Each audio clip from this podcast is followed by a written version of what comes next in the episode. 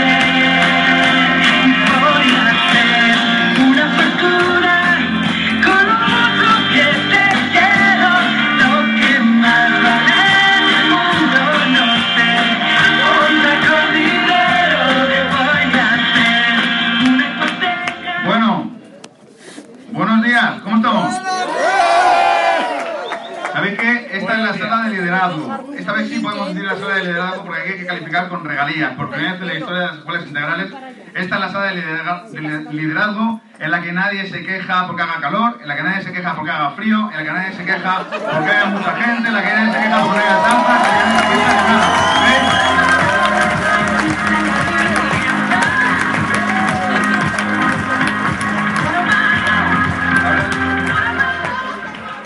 La verdad es que íbamos a invitar a, una persona, pero al final nos hemos invitado por si acaso, así que hemos decidido empezar nosotros, ¿ok? Bien, pues vamos a, La verdad que estamos fuera de control, está siendo espectacular el evento. Abajo están fuera de control. Y lo que ha dicho Jorge es muy importante. Cuando acabe mi sesión y ellos ya despidan esta parte, tenemos que bajar todos eh, ordenadamente en silencio. Y sabéis que, os digo ya, os digo ya, no vamos a tener sitio, así que vamos a estar de pie.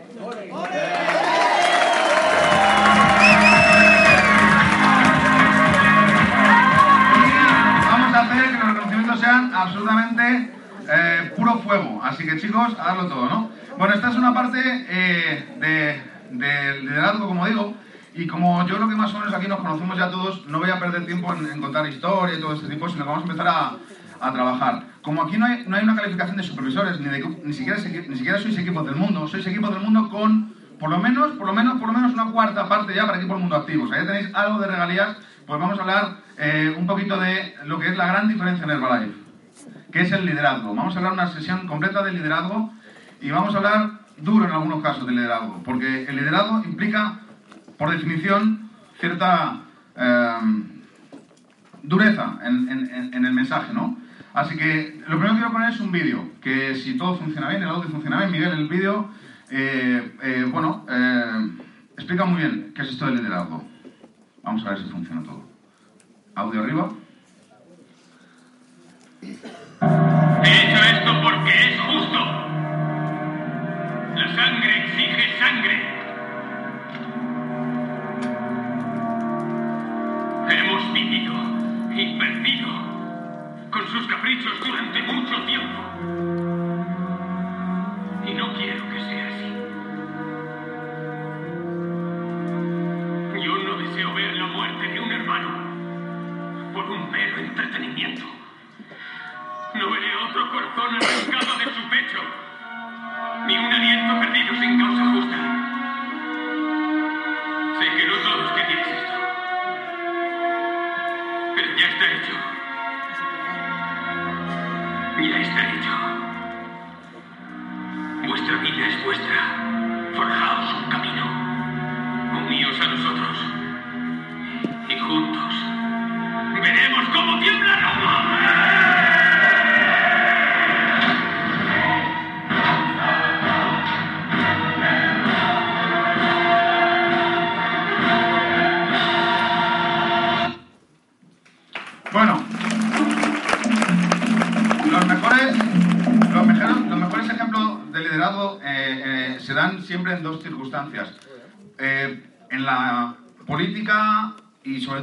Parte política menos agradable que es la guerra y en el deporte, que es un poquito más superficial, un poquito menos agónica ¿no? que, que la guerra. Y por eso voy a basar eh, esta, esta parte en muchos personajes reales de la historia y del deporte que para mí son los que de verdad representan el liderazgo, ¿no? Y en Herbalife, pues también se aplican todos estos principios, ¿no? Primero quiero hablaros un poquito de Espartaco. No sé si conocéis eh, quién es eh, este, esta, este personaje, pero es un personaje, un, un hombre que nació en Tracia, siglo, en el año 113 a.C., lo que hoy en día sería Bulgaria, que participó activamente en las tropas auxiliares de Roma. Eh, era un hombre culto, era un, evidentemente gran guerrero, y desertó de estas eh, tropas fue capturado, fue esclav- esclavizado y vendido como eh, gladiador a la, casa, a la escuela de gladiadores de Lentulo Batiato. Y allí, pues empezó su. es un, eh, un personaje real, es real, ¿ok? Aparte de muchas películas y muchas series, es un personaje real que fue el líder de la rebelión que en el año 73 a.C. dio lugar a lo que se llamó la Guerra de los Gladiadores o la Tercera Guerra Servil en Roma. Este señor consiguió, entre otras cosas, bueno, en su última batalla en la que él murió, que fue la batalla de Río Silario, mató a su caballo para combatir con sus hombres a pie. Porque dijo que si ganaba tenía suficientes caballos del enemigo y si perdía no le iba a necesitar nunca más para ir al, al cielo donde él fuera que creyera. Eh, y esto es real, o sea, mató a su caballo para combatir a pie con sus hombres. Gracias a esa guerra, Roma perdió más de 100.000 esclavos. 100.000 esclavos que evidentemente dieron al traste con todo el sistema agropecuario del Imperio Romano en los siguientes dos o tres siglos. Se fue empobreciendo hasta el punto que fue incapaz de pagar a sus tropas y Roma sucumbió a los bárbaros en el siglo V, eh, en el año 476. Y todo se debió a Espartaco. El Imperio Romano cayó por un hombre, por Espartaco. Eso, amigos, es un gran ejemplo de liderazgo. Creo que los hechos le avalan. Incluso cuatro siglos después de morir, ¿no? Eso, es lo que logró. ¿qué- ¿Cuál es la definición de un líder? Según, la, según el diccionario de la Academia Española, el líder viene de la palabra inglés líder, que significa guía. ¿Ok? Es, un anglicismo. La definición dice que es una persona que dirige o conduce un partido político, un grupo social u otra, cualquiera, colectividad. Y en su segunda acepción dice que es una persona o entidad que va a la cabeza, destaco esto, a la cabeza de entre los de su clase, especialmente en competición deportiva. Estas son las acepciones de la RAE, ¿ok? No, no, no he añadido nada, lo podéis comprobar, esta es la definición de líder. Y hay muchas otras definiciones, muchas otras. Podéis buscar y, bueno, cada uno puede tener la suya, ¿no? Pues yo he puesto aquí algunas que me gustan, ¿no? Un líder lleva a la gente de- donde nunca habrían ido solas. Si tus acciones inspiran a otros a soñar más, a aprender más, a hacer más, a ser mejores, eres un líder. El que no puede ser un buen seguidor no puede ser un buen líder, Aristóteles. El valor de un gran líder para cumplir su visión viene de la pasión, no de la posición. Insisto, miles, podríais buscar miles y miles y miles, ¿no? Este me encanta. Un buen líder es aquel que se hace progresivamente innecesario. Y esta también tiene que ver con lo mismo. Los líderes no crean seguidores, crean más líderes. Tom Peters. A este señor le tuvimos una formación de Herbalife, a Tom Peters. En definitiva, en todas ellas, todas las definiciones, ya sea la oficial de la RAE, ya sean todas estas que hemos visto, y cualquiera que busquéis, siempre hay algunos puntos en común, ¿no? Un líder es alguien que eh, supone una guía, ¿ok? No es un jefe, es una guía, es una guía, eh, que se basa en el ejemplo, y para que exista un líder, por definición, tiene que haber un grupo, que es el que, por sí mismo, decide que esa persona es su líder. Pero esto es importante, es importante que quede claro que el líder lo es, uno, porque los demás lo han decidido. Tú no tienes ninguna... ah, nada, nada que ver con el hecho de que los demás decidan o no que tú seas el líder. Lo deciden los demás, independientemente de lo que tú quieras. Es irrelevante. ¿Ok? Entonces, una guía, un ejemplo decidido por un grupo. Eso sería eh, líder, ¿no? Liderazgo, para mí, es la suma de dos conceptos que se escriben parecido pero tienen un significado diferente. Liderazgo es la suma de talento más talante. ¿Talento qué es? Talento es las aptitudes que una persona tiene. Las aptitudes quiere decir pues, aquellas cosas que una persona sabe hacer. ¿Y sabéis qué? El talento, con el talento no se nace. Evidentemente todos nacemos con ciertas características y todos tenemos ciertos, algunos talentos innatos de alguna forma. Pero todos los demás talentos, que hay cientos, se pueden ir, se deben ir desarrollando a medida que uno avanza. Entonces el talento se desarrolla. Es más, la gente que tiene algún talento innato y cree que con ese talento va a tener ya éxito para toda la vida, es gente que no, no suele tener éxito porque le falta el talante. Talante es la actitud, no la aptitud, es la actitud. El talante es tu capacidad para hacer, para qué hacer con aquello que te pasa. El talante es cómo te comunicas con los demás. El talante es eh, cómo es tu forma de pensar. El talante, ¿me, explico? Es algo así como que talento más talante es apti- aptitud más actitud, es lo que lleva a dar lugar al liderazgo. Por tanto, por tanto, según esta definición, si no tienes talentos, es imposible que seas un líder. Si no tienes talante, es imposible que seas un líder.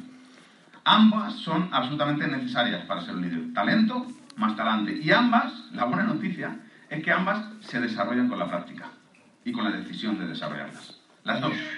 Las dos. Esto de es que yo soy así no, no sirve. Yo lo explico muy bien ayer, Laura. Por cierto, ayer la sesión de tabuladores con Alberto López fue espectacular. La sesión de equipo del mundo con José Manuel Herba fue espectacular. Y la sesión de supervisores con Laura Cobo Foro fue espectacular. Yo creo que es la mejor tarde de las escuelas que hemos tenido jamás. ¿Verdad? Enhorabuena. Entonces, eso es liderazgo, ¿ok? Y en función de esto, hay muchos tipos de liderazgo, muchos tipos diferentes de liderazgo. Y es importante que sepamos cuáles son. De hecho, se pueden divi- dividir en. Bueno, hay muchas formas, hay muchas clasificaciones de liderazgo, pero la más aceptada, la más común, la más. Eh, divide el liderazgo en cinco tipos. Y tenemos que saber qué tipo de liderazgo es el que es útil para Herbalife, porque no todos lo son. El primer tipo de liderazgo es el liderazgo autocrático. Es decir, el liderazgo, el liderazgo por imposición. Es el liderazgo en el que una persona decide todo. ¿Ok? Luego ya que tenga más talante o menos talante para transmitirlo, pero la decisión es absolutamente, únicamente suya. Eso tiene cosas buenas. Que se decide rápido, está claro, y que la responsabilidad solo la tiene una persona. Si se equivoca es un error de una persona, eso, tiene- eso es bueno. Lo malo es que, evidentemente, genera malestar en los demás integrantes de ese equipo, ¿no? Mal rollo. Y solo funciona cuando hay jerarquía establecida. Si no hay jerarquía establecida, no funciona. Si en Herbalife una persona tiene este tipo de de liderazgo, la jerarquía la establece al principio que esa persona es admirada, pero con el tiempo va a dejar de ser admirada y por tanto va a dejar de tener esa jerarquía y por tanto va a perder su liderazgo. Liderazgo autocrático no funciona en Herbalife. La gente que trata a sus eh, distribuidores como si fueran empleados, eso no funciona en Herbalife. Algunos dirán, no, pero a mí me están funcionando, sí, hasta aquí por el mundo activo, quizás hasta Get, pero más allá no te va a funcionar. Porque para que la gente siga confiando en ti a largo plazo, no puede ser autoritario. El segundo tipo de liderazgo es un liderazgo que llaman delegativo. Liderazgo de- delegativo es aquel que delega, como su propia palabra indica, como la propia palabra indica, es decir, que crea de alguna forma otros líderes, que le da la responsabilidad a otras personas. Eso es bueno, ¿no? Porque a largo plazo es mucho más eficaz, porque no depende todo de ti. Ese sí es un tipo de liderazgo que hay que desarrollar en Herbalife. Tiene algunos inconvenientes, evidentemente. Claro, a corto plazo es menos eficaz, porque se van a equivocar. Este es la- el típico dilema. Yo hago perfecto la reunión, si la hace otro, la va a hacer peor, así que la hago yo. Error. Error. Decisión pensando en el corto plazo. Decisión pensando en... En el sistema mío solo hablan gente con mucha experiencia. Error. Estás pensando solo en el corto plazo. Hay que dar opción a la gente nueva para que evidentemente se equivoque, no lo haga perfecto y vaya haciéndolo mejor para que se vayan desarrollando. Entonces, a corto plazo puede parecer que es menos eficaz, o puede parecer que hay alguna pérdida de recursos, que algún distribuidor diga, uy, esto no es serio, me voy. Bueno, pues tienes que tener en cuenta que es un daño colateral del desarrollo de tus líderes. Que algún distribuidor se vaya porque alguien no haga el mejor curso de la historia. Pero esto funciona así, tiene que ser así en Herbalife. Si no, no podría funcionar. El tercer tipo de liderazgo es el liderazgo participativo. Participativo quiere decir que todas las decisiones se deciden entre todos. Entre todos deciden. Esto tiene algo bueno, y es que la gente se siente importante por ello. Se siente parte de un grupo, ¿no? Sentimiento de equipo. Eso es bueno, eso es bueno, claro que sí. Pero tiene muchos inconvenientes, y es que eh, las decisiones son difíciles de tomar, muy difíciles de tomar, y aparece mucho el ego. Yo siempre pongo un ejemplo en esto. Es como si en un hospital fueran a operar a una persona a vida o muerte. Y entonces se reunieran los médicos con las enfermeras, con los auxiliares, con los celadores y votaran democráticamente cómo operan a ese, paciente. Hombre, pues muy eficaz no sería. Sí, se sentiría todo genial, ¿eh? Los celadores dirían, joder, qué guay este médico, que me dejan opinar y votar. Pero eso no es profesional, eso no es serio. En Herbalife sucede lo mismo.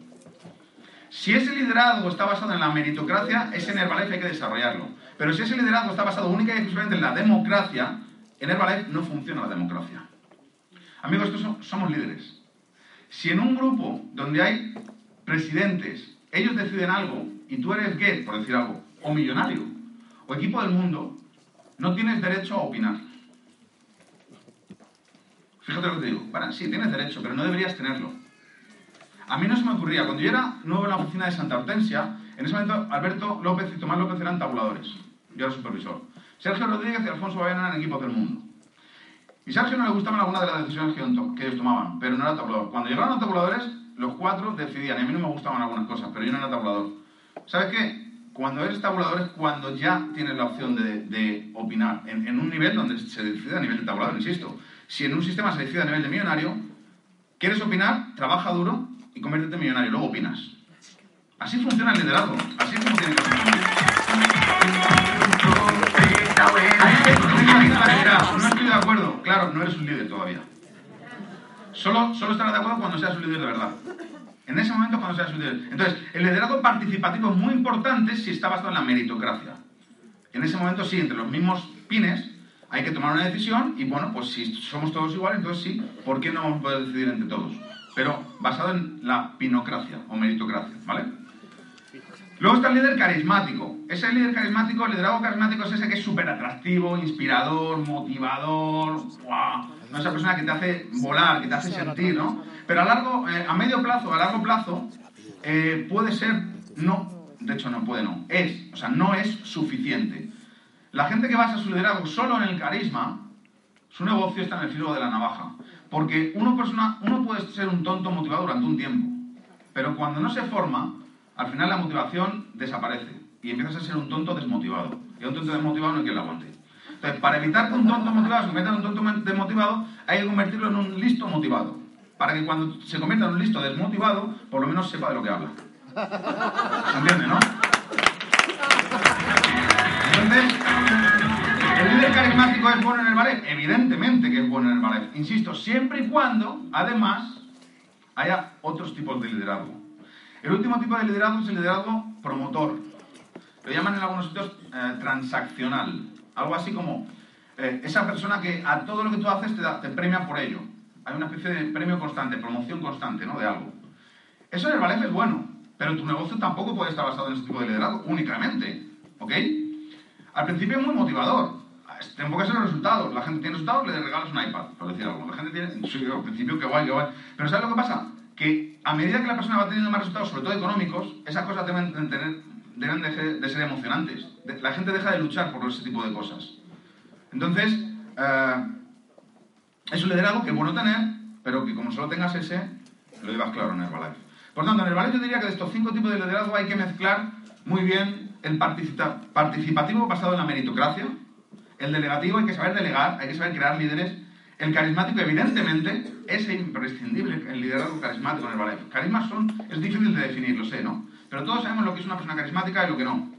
Y por supuesto, hay que trabajar un liderazgo promotor. Cuando tú tienes, encarnas esos cuatro tipos de liderazgo, tú piensas en Mark Hughes. Hughes, ¿tú crees que era promotor? ¿Tú crees que era carismático? ¿Tú crees que era participativo basado en la meritocracia? ¿Tú crees que era delegativo? Mark era, claro, es el líder perfecto, evidentemente. Por eso es Mark ¿Ok? Entonces, eso es algo que tenemos que aspirar todos. Eso es un liderazgo correcto del ballet. Fijaros, gráficamente sea así. si esos fueron los cinco tipos de liderazgo, el liderazgo Herbalife tiene que ser este. Absolutamente carismático, absolutamente delegativo, promotor, un poco, y participativo, un poco, porque, como insisto, tiene que ver con la meritocracia, no con la democracia. Ese es el liderazgo que, y por supuesto, no autocrático. Ese es el liderazgo de Herbalife.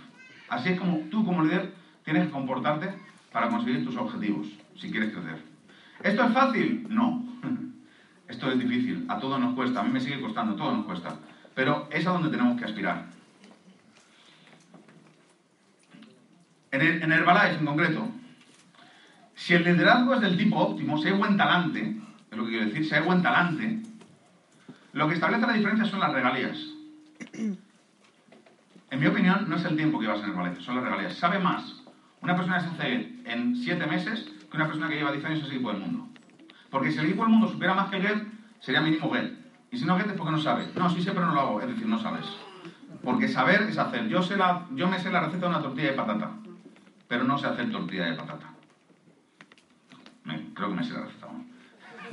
pero no sé hacer tortilla de patata. ¿Entendéis? Esto es una cosa... Esto lo voy a decir claro, ¿eh? Con perdón, con todo mi cariño a todos los que estéis aquí. Si tú tienes menos regalías que alguien de tu grupo, tú no eres su líder. Siento decírtelo. O lo asumes o lo cambias, pero tú no eres su líder. Asúmelo. Acéptalo cuanto antes. Acéptalo. Si alguien de tu grupo tiene más regalías que tú, tú no eres su líder. Tienes dos opciones, aceptarlo o cambiarlo. La demás no sirve. Te puede pasar, a todos nos puede pasar. Yo tengo unas ganas de que me pase, enormes, de verdad. Tengo una ganas de tener 6, 50 en primera línea que no que no podéis, o 100K en primera línea. Por definición sería complicado, pero bueno, yo estoy deseándolo. Pero si es así, yo no soy el líder. Entonces, si esto nos pasa a algunos, que esto puede pasar, sobre todo a este nivel, ¿sabes? Cuando tu negocio es muy grande ya es más complicado, pero cuando tu negocio es pequeñito, a todos nos ha pasado que hemos llegado a Get con una línea que nos daba el 70% del volumen. El 70%. Entonces, es normal. Si sucede que esa línea tiene más regalías que tú, pues lo que tienes que hacer, lo inteligente por tu parte es retirarte, no sentirte herido en tu orgullo, porque el líder de su grupo es esa persona, no eres tú. Lo cual no quiere decir que no estés ahí para si necesitan algo, pero tienes que asumir que el líder no eres tú. Y si quieres serlo, cúrratelo, gánatelo, meritocracia. ¿Ok? Respeta al PIN siempre, pero respeta antes a las personas. Respeta al PIN siempre, pero respeta antes a las personas. Pero el PIN hay que respetarlo. Pues ¿sabes qué? A lo mejor yo tengo un problema con Tomás. Pero tú, que eres mi nuevo distribuidor hoy, vienes y no tienes ni idea de que Tomás y yo hemos discutido porque le gané eh, jugando al padre y se cabreó conmigo. Es una tontería, una tontería. Pero tú que eres nuevo distribuidor no lo sabes. Entonces ves que Tomás 15K y hoy 15K en el escenario va y se, no se dan un abrazo, no, no se hablan. Y tú dices, no, te chirría, te chirría. ¿Para qué? Un profesional de eso, ¿sabes, ¿sabes cuál es un verdadero profesional del ballet? Un verdadero profesional es aquel que presenta a su enemigo más acérrimo en el escenario le da un abrazo que hace saltarle las, lágrimas a toda la gente que está ahí. Ese es el mejor líder de los caballos, ¿verdad? Ese es el mejor profesional de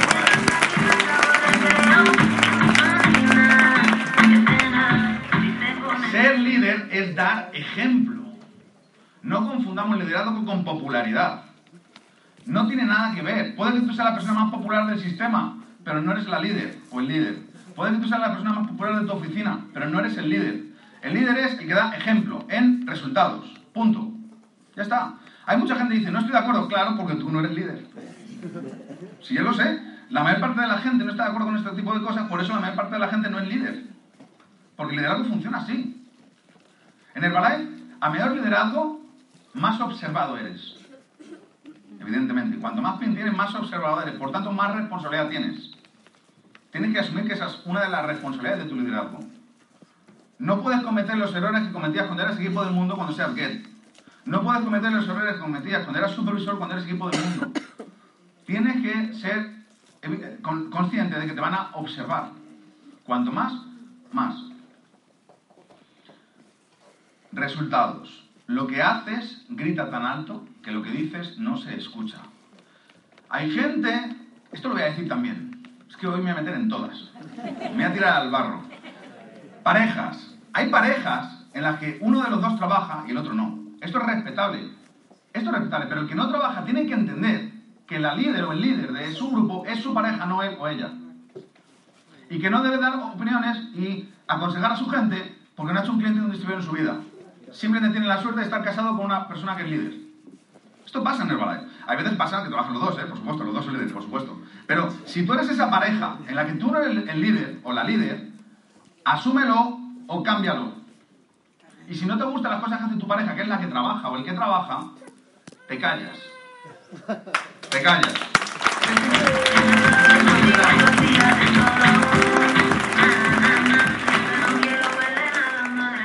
Ten en cuenta esto, de nuevo, resultados. La gente hace lo que tú haces, no lo que tú les dices que hagan. La gente hace lo que tú haces, no lo que tú les dices que hagan. Yo no he sido el mejor líder en la mayor parte de mis años de ballet, ni lo sigo siendo ahora. Yo no he calificado, yo no he calificado a muchísimas cenas, no he calificado a muchas vacaciones, no he calificado a tratos VIP, antes de ser presidente me refiero, no lo he hecho. A algunos otros sí he calificado. Mentiría si dijera que la mayor parte he calificado. No es cierto, no ha sido la mayor parte. A lo mejor habría sido un 30%, 40% de las veces. Lo intentaba siempre, pero no lo conseguía. ¿Y sabes qué? Mi mensaje era mucho más débil cuando no calificaba que cuando sí. Yo siempre decía que calificar, pero cuando yo calificaba, ¿sabes qué? La gente pensaba, ¿y por qué tú no calificas? Y yo lo sabía. Entonces, hay que, es así, lo he vivido desde ese punto de vista. No soy de esos super calificadores a todo, nunca lo he sido. Hay gente que lo es. Pero si tú no lo eres nunca, no puedes pedirle a tu gente que lo haga. Tienes que hacerlo. Tienes que dar el todo por calificar.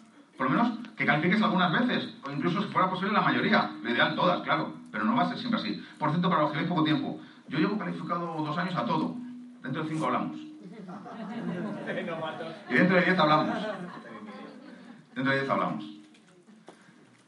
Seguimos de edad con Herbalife. Un líder nunca permite que el problema pase de él. Yo estoy harto de que la gente me diga, soluciona eso, soluciona, solucionalo tú. No, que no sé. Vale, tú no eres líder. Solucionalo tú. Esto no quiere decir que no pidas ayuda. Un buen líder también tiene que saber ser un buen seguidor y pedir ayuda cuando la necesita. Hay que saber hacerlo. Pero, jolín, el 90% de las veces, solucionalo tú. Ey, que no encuentro el flyer de tal. Pues métete en soporte nacional y lo buscas, que es lo que voy a tener que hacer yo. ¿Qué? Claro.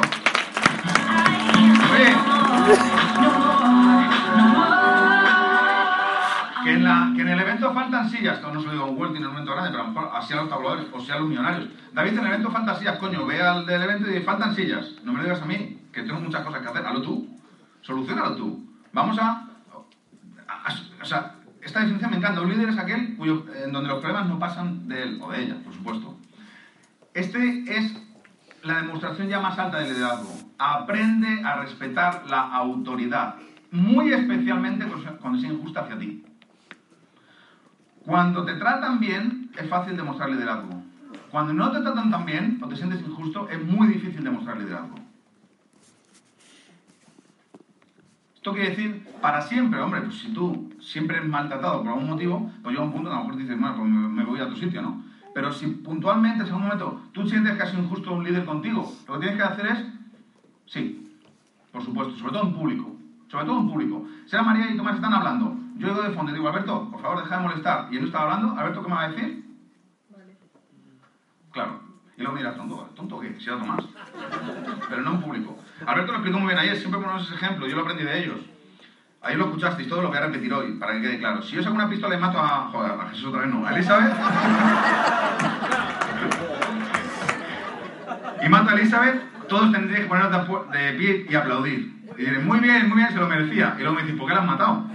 Eso es el mejor ejemplo de liderazgo. Es un ejemplo absurdo que utilizaba Marx en sus formaciones. Pero hay que aprender a respetar la autoridad. El liderazgo, por cierto, no se pide, no se exige. Se gana porque los demás deciden que tú eres su líder, pero no puedes pedirlo. O sea, si tú no eres el líder de alguien, es porque te lo mereces. ¿Quieres cambiarlo? Cámbialo, pero asúmelo cuanto antes. Es porque los demás lo deciden. Hay gente de mi grupo para el cual el líder no soy yo, ni mucho menos. ¿Por qué? Porque para ellos no me lo he ganado. Ellos lo deciden, no tengo nada que hacer. Puedo hacer cosas mejores para poder, quizá ganármelo. Pero esto es así, así funciona. Yo, fíjate, antes de las redes sociales la gente me veía y me pedía fotos. Ahora solo me pide fotos y voy con María. Pues tengo un caso asumirlo, es así. Es una broma, bueno, no, es verdad, pero que... Ok. Ah, bien, ay, perdón, perdón. Vamos a hablar de los atributos del líder, ¿vale? Son 20. Mira, este ejercicio os recomiendo que sea de esta forma.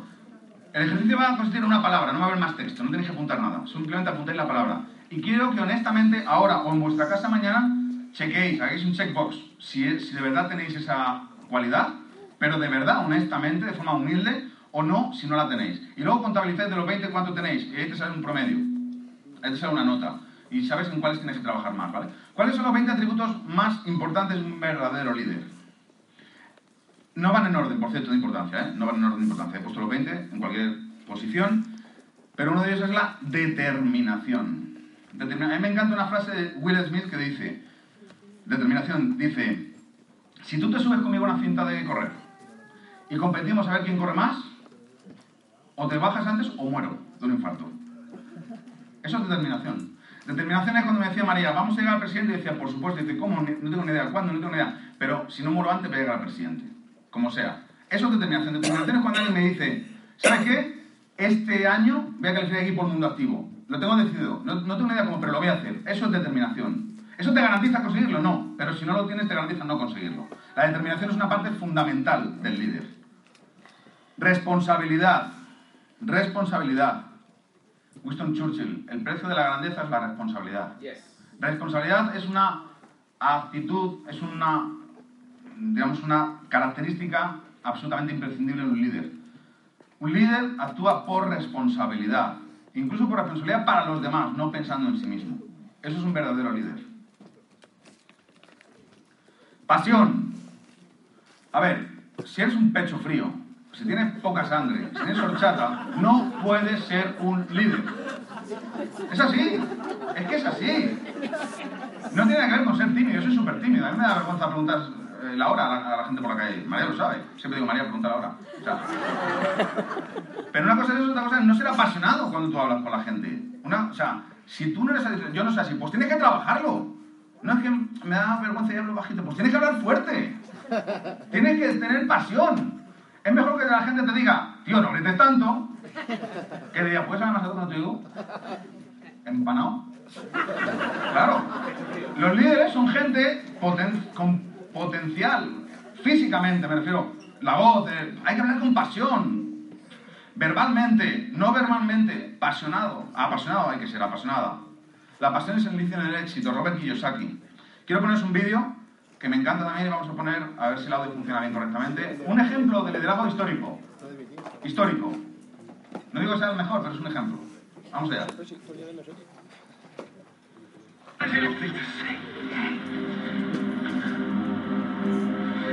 I did not become ill because I aspired to be one. It came about because of other people's actions. I did not become king out of ambition, but once again, I had no choice as a result of other people's actions. But nonetheless, I am king. King Ragnar. That is my name. King Ragnar. What does a king do, Yeah. Rules. Yes. Good. He rules. And as a ruler, I have the last say. Hey! Not you, not you, not you, and not you! You've all had your ideas. and They have all failed. I will not. No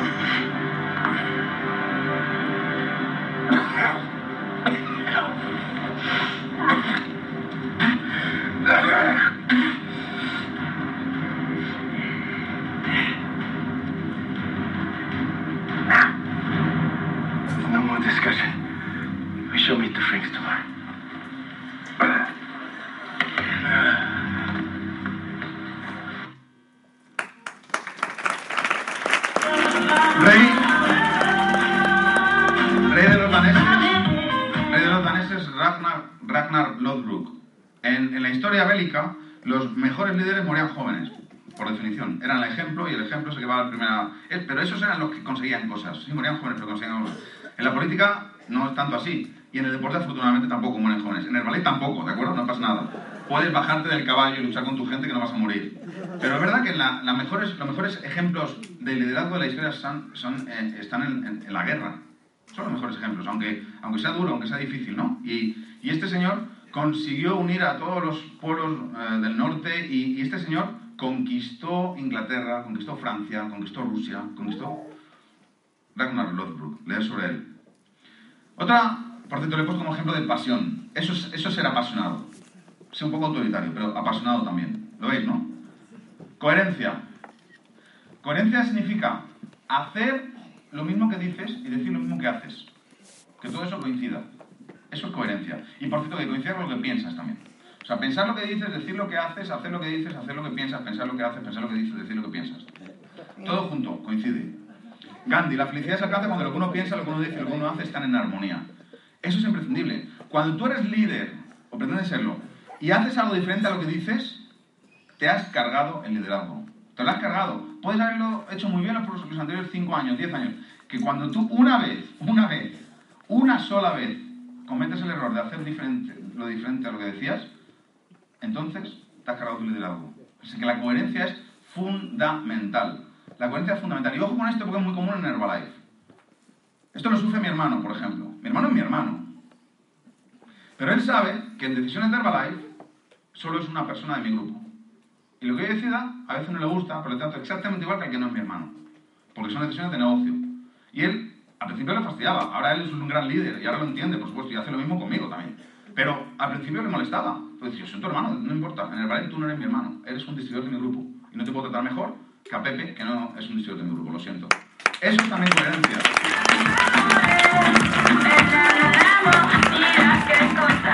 Visión. Visión. La visión es la capacidad de ver lo que es invisible. Eso es visión. Visión es... Un líder, necesita visión para poder proyectar a su gente lo que van a ver. Cuando decía Mark Hughes eso de Jim, di... ¿Recordáis el vídeo, no? Di que vamos a vender 300 millones de dólares, decía Jim Brown. O 400, decía Jim Brown. Mark, lo siento, pero no lo veo. Y decía, toma prestados mis ojos. Eso es visión. Eso es visión. La mente que se abre una, una nueva idea jamás volverá a su tamaño original. Albert Einstein. Integridad. Tiene mucho que ver con la coherencia. Integridad es lo que en realidad llamamos ética. Integridad. Hacer lo correcto. Hay gente que me dice, David, ¿tengo que hacer lo que es legal? ¿O lo que dicen las normas del Balai? ¿O lo que dice el, código de honor de los distribuidores? Digo, ninguna de las tres. Lo que tienes que hacer es lo correcto. Y si haces lo correcto, siempre vas a estar dentro de las tres. Así de simple. Eso es lo correcto. Tienes que hacer lo correcto. En todos los casos. Y asume lo siguiente, no siempre lo vas a conseguir. Yo no siempre hago lo correcto, no siempre lo consigo. Pero cuando es así, una de las palabras más mágicas que existe es decir perdón. Lo siento, me equivoqué, no volverá a pasar. Tienes que saber decirlo. Eso es también parte de la integridad. No siempre vas a acertar, pero haz siempre lo correcto. Mira, en Herbalife cuando alguien te viene y te dice que le vendes el producto, que es su distribuidor, que le firmes que es su distribuidor, esta gente, yo siempre, siempre a María se lo digo, a María le paso mucho, mucho por redes sociales, que la gente le escribe y dice, quiero firmar contigo, me caes muy bien, no sé qué cuánto. Yo siempre a María digo mismo, digo, bloqueala. Directamente bloqueala. ¿Pero por qué? Porque te va a poner en problemas. ¿Sabes qué? Con perdón, eso no sale de algo. A los tontos hay que tenerlos lejos, porque un tonto tarde o te va a dar problemas. Así que, lejos. A mí, ¿sabéis, ¿sabéis por qué nunca me ha pasado que he tenido dudas de si firmo esto no firmo esto? ¿Por qué no? ¿Sabéis por qué? Porque nunca me he puesto en situación. Así de simple. Así de simple. Nunca, nunca he pasado al siguiente paso. O sea, ya está. No, no, no, quita, quita. Fuera, lejos, bicho. Eh, fuera. Lejos, lejos. No quiero saber de ti. No quiero, no, no quiero a la gente así. Te va a dar problemas, seguro. Vamos a poner un ejemplo de, de estos virtudes que he dicho. Ahora vamos a poner vídeo. Y no recuerdo qué vídeo es este, pero es uno de ellos. Ah, sí, es un, es un vídeo genial. What is your philosophy on leadership? How do you inspire your team to do their best?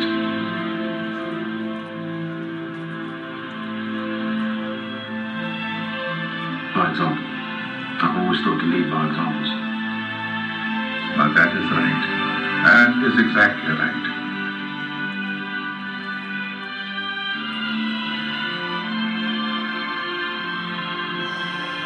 But how to get them to be better than they think they can be? That is very difficult, I find. Inspiration, perhaps.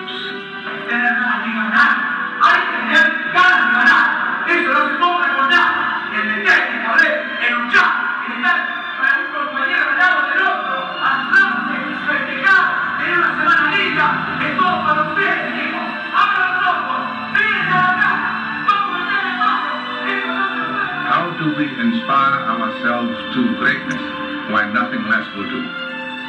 How do we inspire everyone around us?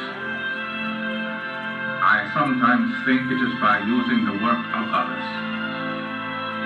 Yes, we can. Thank you.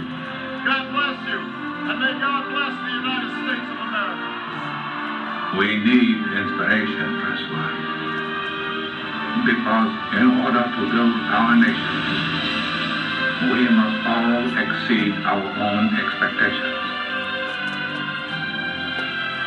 cannot walk alone. You want me 80 suicides and 500 push-ups? As we walk, we must make the pledge that we shall always march ahead. We cannot turn back.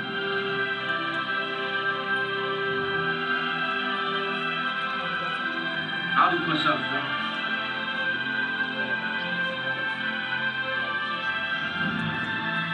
You said we're a team. One person struggles, we all struggle. One player triumphs, we all triumph, right?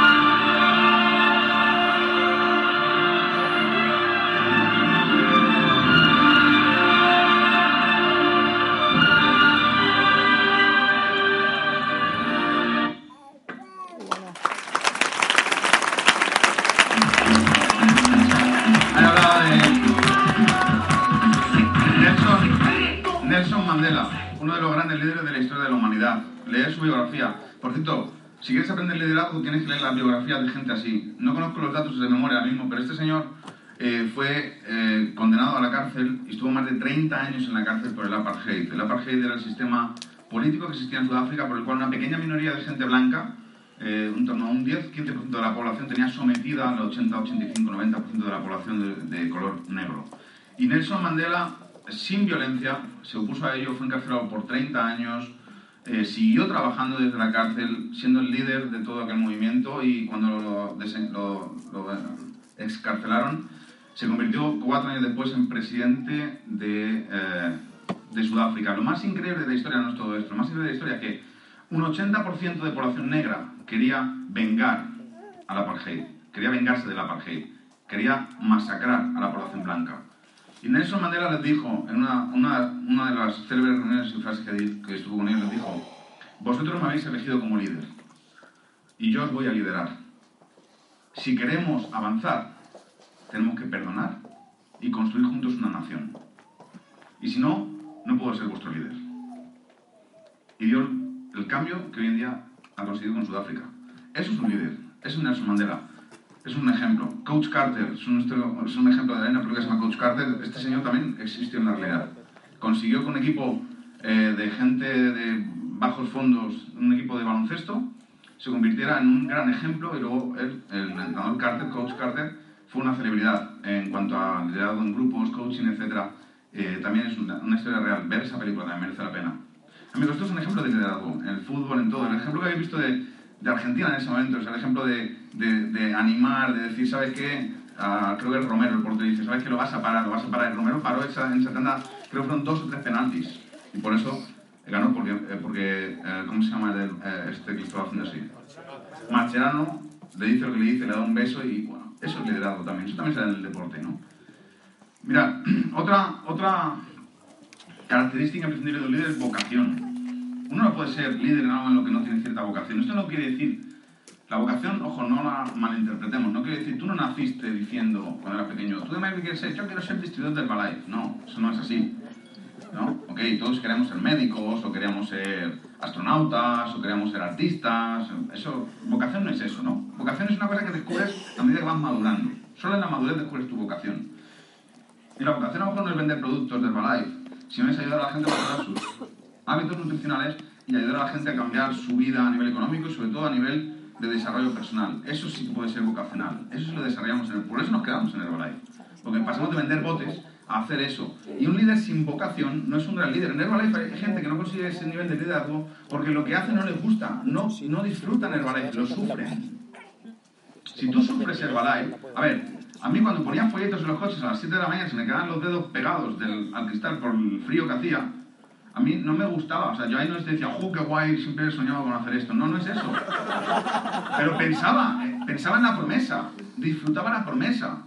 ¿Ok? Entonces, hay gente que se olvida la promesa, que pierde esa vocación. Entonces solo sufre el trabajo. Para ellos Herbalife se ha convertido en un, en un empleo más, en un trabajo más. Es muy es imposible ser líder sin vocación. Tienes que desarrollar esa vocación, tienes que recuperar esa vocación.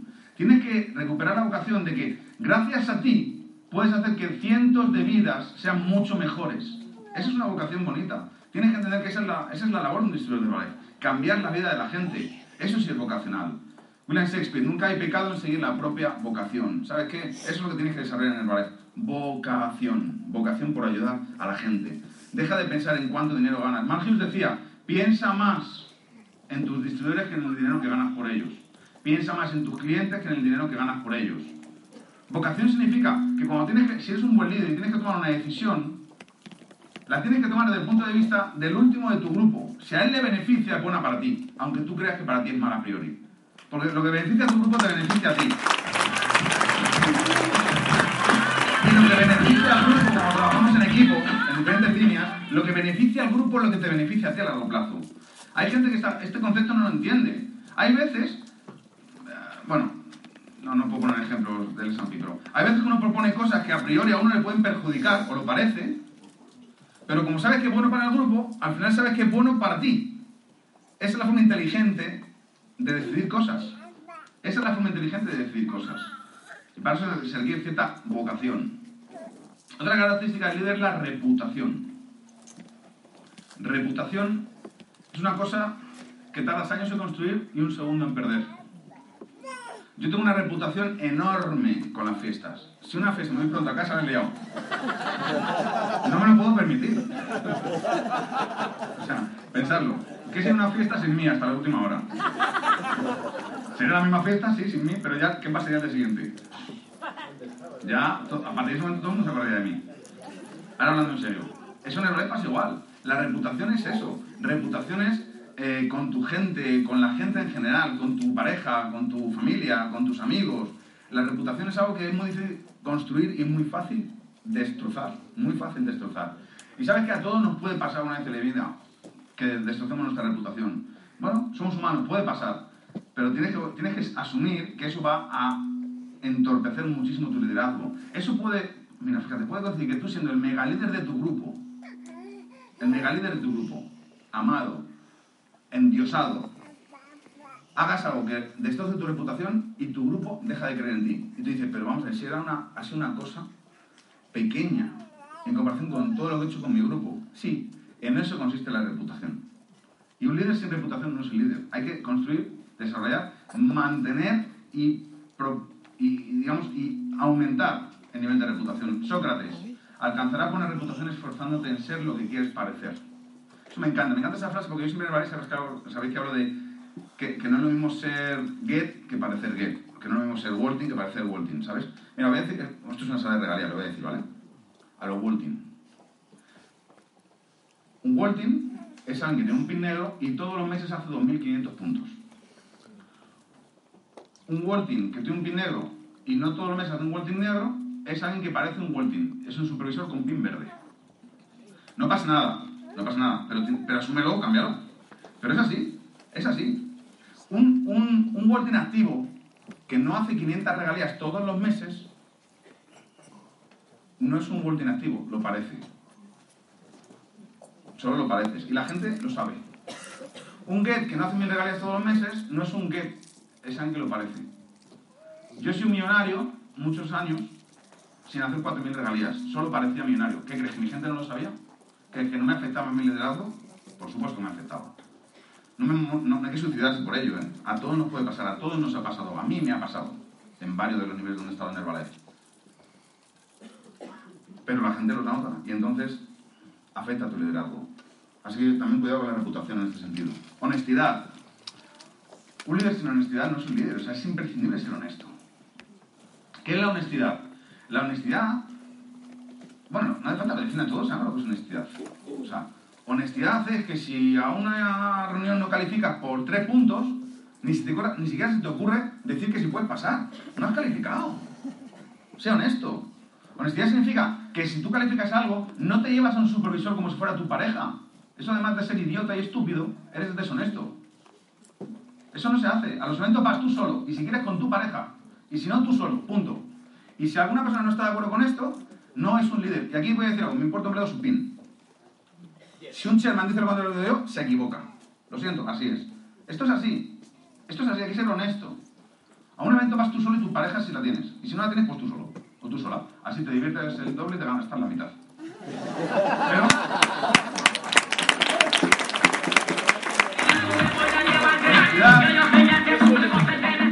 Honestidad significa lo siguiente. Estamos al día 31 del mes.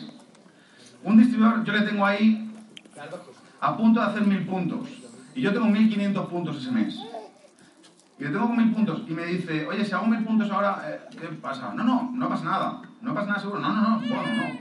Y hace mil puntos el último día del mes. Y al día siguiente ya no tiene un 42%. Tú has sido deshonesto con esa persona. ¿Qué? ¿Esa persona te va a seguir cuando tenga plan de marketing? No. Va a pasar de ti. No es. Hay gente que no entiendo por qué ha resultado tanta gente en mi vida y tengo tan poca. Porque eres deshonesto, entre otras cosas. O porque pasan muchas de esas cosas. Pero la honestidad es parte fundamental de esto. Tienes que ser honesto. Tienes que decirle, puedes hacer mil puntos hoy. Claro que sí. Vas a tener un 42%, pero que sepas que el mes que viene empiezas con un 35%, a no ser que trabajemos duro para venderlo y quizás a final de mes hagas otros mil puntos también al 42%. Esa opción está bien. Pero si, si no te digo eso, estoy siendo deshonesto y solo, solo estoy pensando en mi volumen personal. Y eso es malo para mí a largo plazo. Hay que ser suficientemente inteligente para entender que a largo plazo es malo, por tanto es malo. Ya está, no se hace. Aunque a corto plazo parezca bueno para cobrar mi cheque.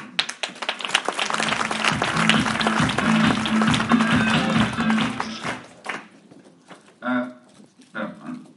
Séneca, lo que las leyes no prohíben, puede prohibirlo la honestidad. Tenemos un vídeo, un vídeo a, a que me encanta, que es un gran ejemplo para mí, en mi opinión, dentro del deporte y dentro del fútbol es de los que yo he visto, personalmente, para mí es el mayor ejemplo de liderazgo del fútbol, de los que yo he vivido, ¿no?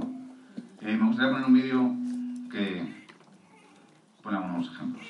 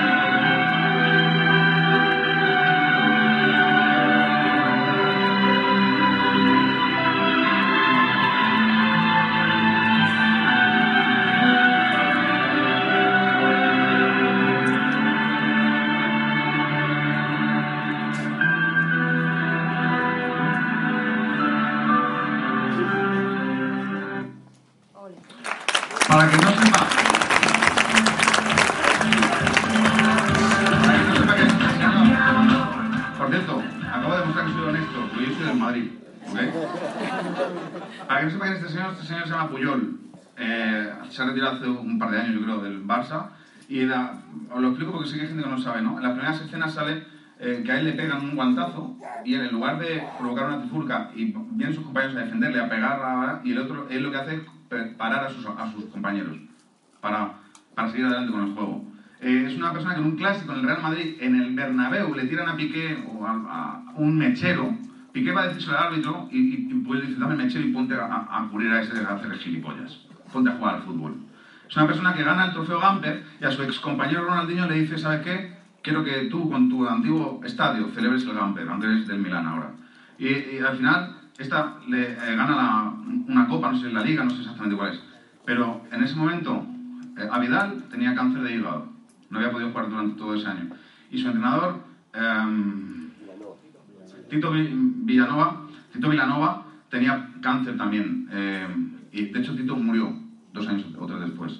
Y él dice, ¿sabes qué? Yo soy el capitán del Barça, pero quiero que este trofeo lo levantéis vosotros. Y así tantos y tantos ejemplos. Quien ha visto a Pollo jugar, ejemplo de punto honor, de fuerza, de el, el mejor ejemplo de juego limpio de la historia del fútbol. Ojo, entrando fuerte, con pasión, con... Pero es la persona, para mí eso es un líder en el campo. Y luego se retiró y no ha vuelto a ver a Puyol. No ha vuelto a hacer ruido, no ha vuelto a... Ya está, ha dejado de ser protagonista, cuando no era su momento, ¿no? Son muchos ejemplos en el deporte, muchísimos. Y os recomiendo que leáis muchas historias y biografías sobre deportistas.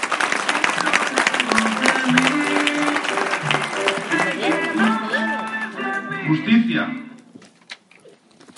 Es imprescindible para... Es un atributo imprescindible de un buen líder. Hay que ser justo. Justo. Justo quiere decir que tiene que ser para todo el mundo igual. Justo quiere decir que no se puede hacer excepciones. Con nadie. Eso es ser justo. Eso es ser justo. Si tú no mandas tu calificación al PIB, lo justo es que te quedes fuera. Y si lo solucionamos, porque en el Valle somos la hostia y lo solucionamos todo, lo justo es que o entran todos los que no lo han mandado o no entra ninguno. Y bueno, esta vez han entrado todos. Pero lo justo es que no hay excepciones. Tienes que tratar a todo el mundo por igual. A todo el mundo por igual. Lo justo es... Bueno, yo en, en- en 16 años tengo muchos ejemplos de, justicia. Y yo em, siempre he tenido mucha gente... Bueno, de hecho un gran líder siempre es justo, ¿no? Y yo recuerdo un ejemplo, bueno, lo tengo que decir, no quería, pero lo voy a decir, de Tomás. Yo recuerdo Tomás una vez que yo tuve un rifirrafe, una diferencia con alguien de mi grupo, con alguien de mi línea ascendente, y Tomás era muy amigo de esa persona, no mío. Pero Tomás nos reunió y dijo, ¿sabes qué? Esto es justo. David tiene razón. Pero yo no era su amigo. Esos son ejemplos de justicia. Y esto lo he visto en Alberto. Y esto lo he visto, por supuesto, en Alfredo. Esto lo he visto en muchos de los líderes que están aquí. La justicia es una parte inherente del liderazgo. Uno no puede ser líder sin ser justo. Y ser justo significa tratar a todo el mundo con igual, por igual. Significa tratar a todo el mundo con respeto. Significa no hacer excepciones. Si yo tengo una oficina, la cuota son 70 y si te pasas del día uno son 80, lo siento, no te puedo hacer una excepción, son 80. Porque si a ti te dejo pagar 70, entonces estoy tratando injustamente a los compañeros a los que les he cobrado 80. No puedo hacerlo, tengo que ser justo. Y yo entiendo tu situación, yo entiendo lo que pasa mal, yo entiendo... Bueno, yo entiendo todo eso, pero además entiendo que si no puedes pagar 70 euros, pues no trabajas. Eso también lo entiendo. Y que si quieres no tener ese problema, tienes que ponerte a trabajar. Pero bueno, aparte de eso, entiendo que tengo que tratar a todo el mundo por igual. Justicia. Si la justicia existe, tiene que ser para todos. Nadie puede quedar excluido. De lo contrario, ya no será justicia. Esa es la definición, una de las mejores definiciones de justicia. Así que amigos, tenemos que ser justos. ¿Eres justo con tus distribuidores? ¿Eres justo con tus compañeros de oficina? Especialmente con los que no son de tu grupo. ¿Eres justo con tu pareja? ¿Eres justo, justa, con, tu, con tus padres, con tus hijos, con tus amigos? ¿Eres justo? Porque cierto, el liderazgo, Jim Brown dice que uno no puede tener una disciplina y fallar en otras. O sea, si tú eres un gran líder, lo eres en todos los aspectos. Un gran líder de Herbalife se habla con su familia, se lleva con su familia, si no, no es un gran líder. Si no, no es un gran líder. ¿De qué te sirve ser el tío más justo, la tía más justa del mundo con todos los de Herbalife y tratar a tus hijos o a tu... Eso no es un líder. Es un pseudo líder. Eso es un pseudo líder.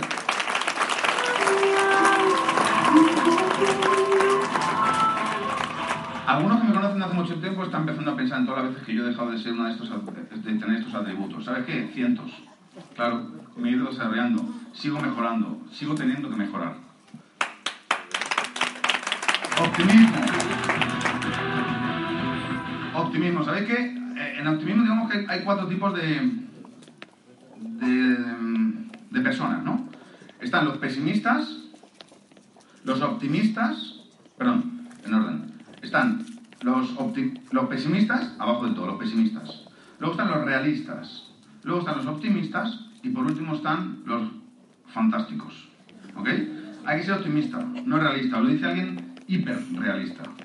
Yo soy muy realista y es una cosas que tengo que trabajar para ser más optimista. Entonces, por supuesto, no tienes que ser pesimista. Por supuesto, no hay que ser pesimista. Por supuesto, no tienes que ser Antonito el Fantástico. ¿Ok? O sea, ten los pies en el suelo, por favor.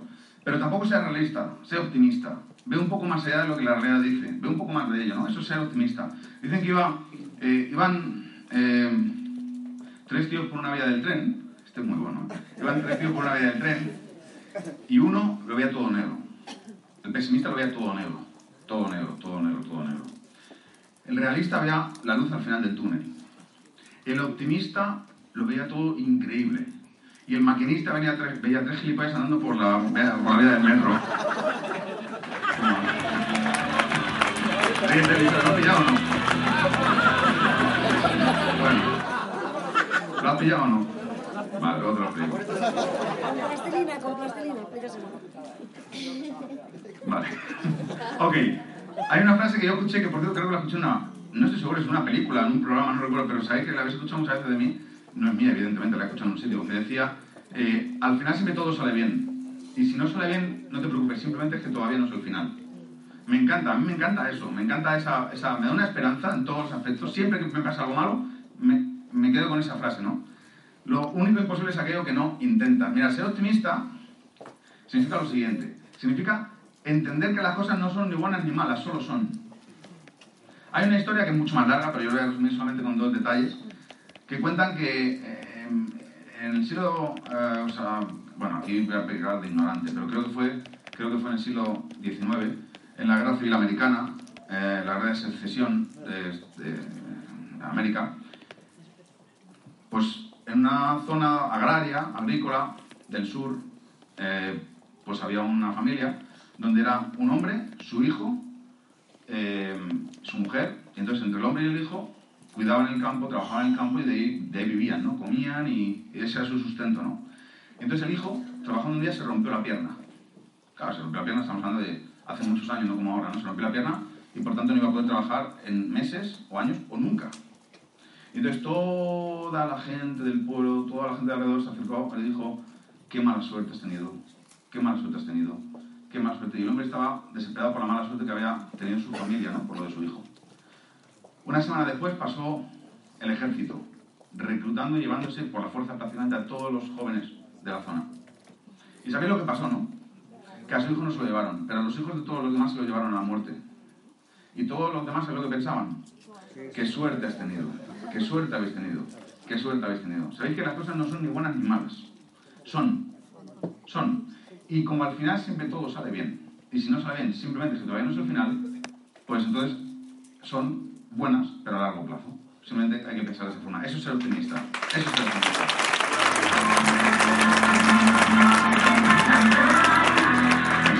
Esto se aplica a la vida también. Eso se aplica a la vida. Eh, bueno, María lo sabe. Nosotros tuvimos un problema con una casa, eh, que sufrimos una estafa y todavía estamos ahí judicialmente peleando. Y fue un, desastre, fue un desastre, fue un destrozo eh, emocional, económico.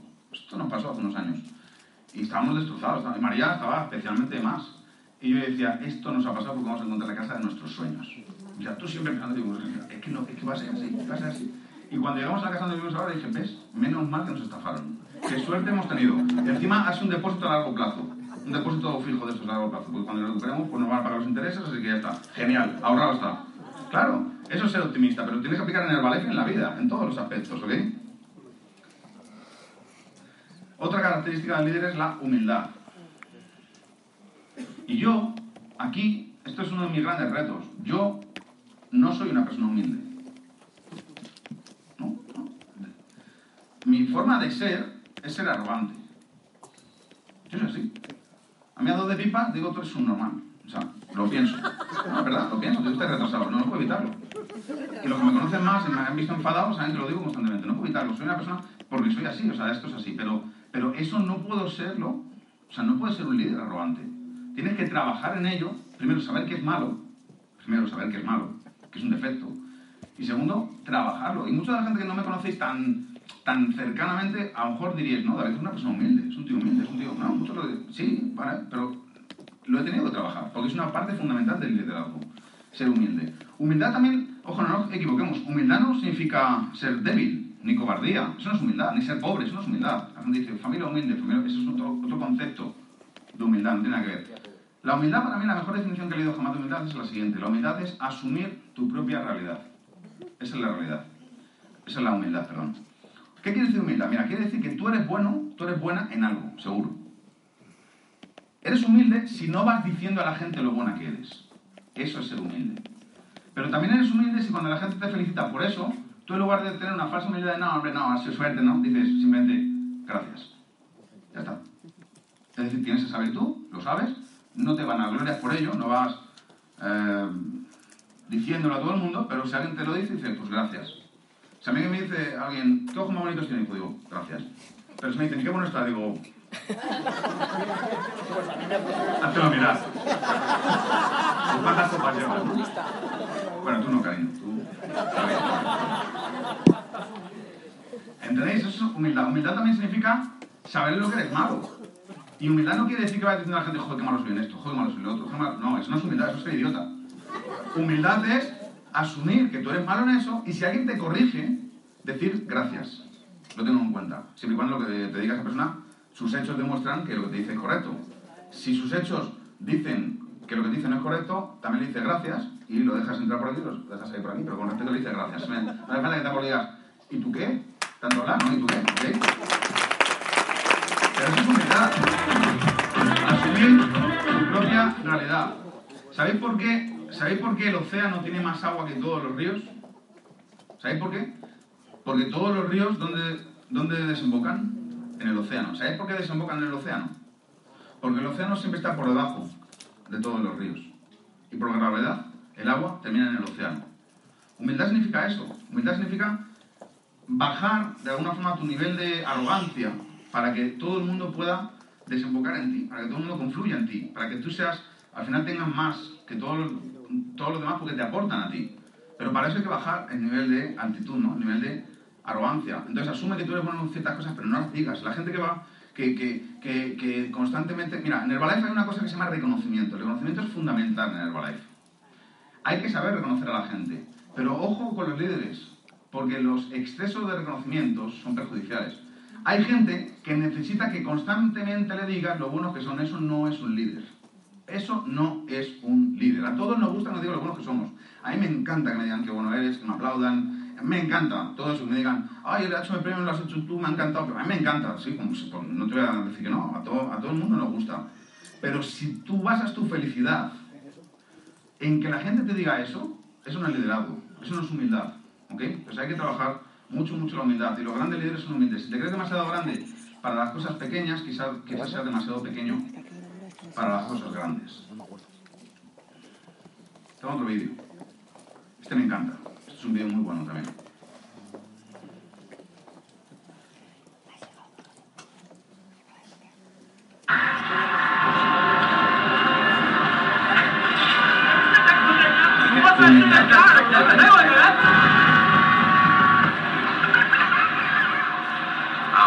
Sir, आपके लिए उस पार कार का इंतज़ाम किया है, सर। चल।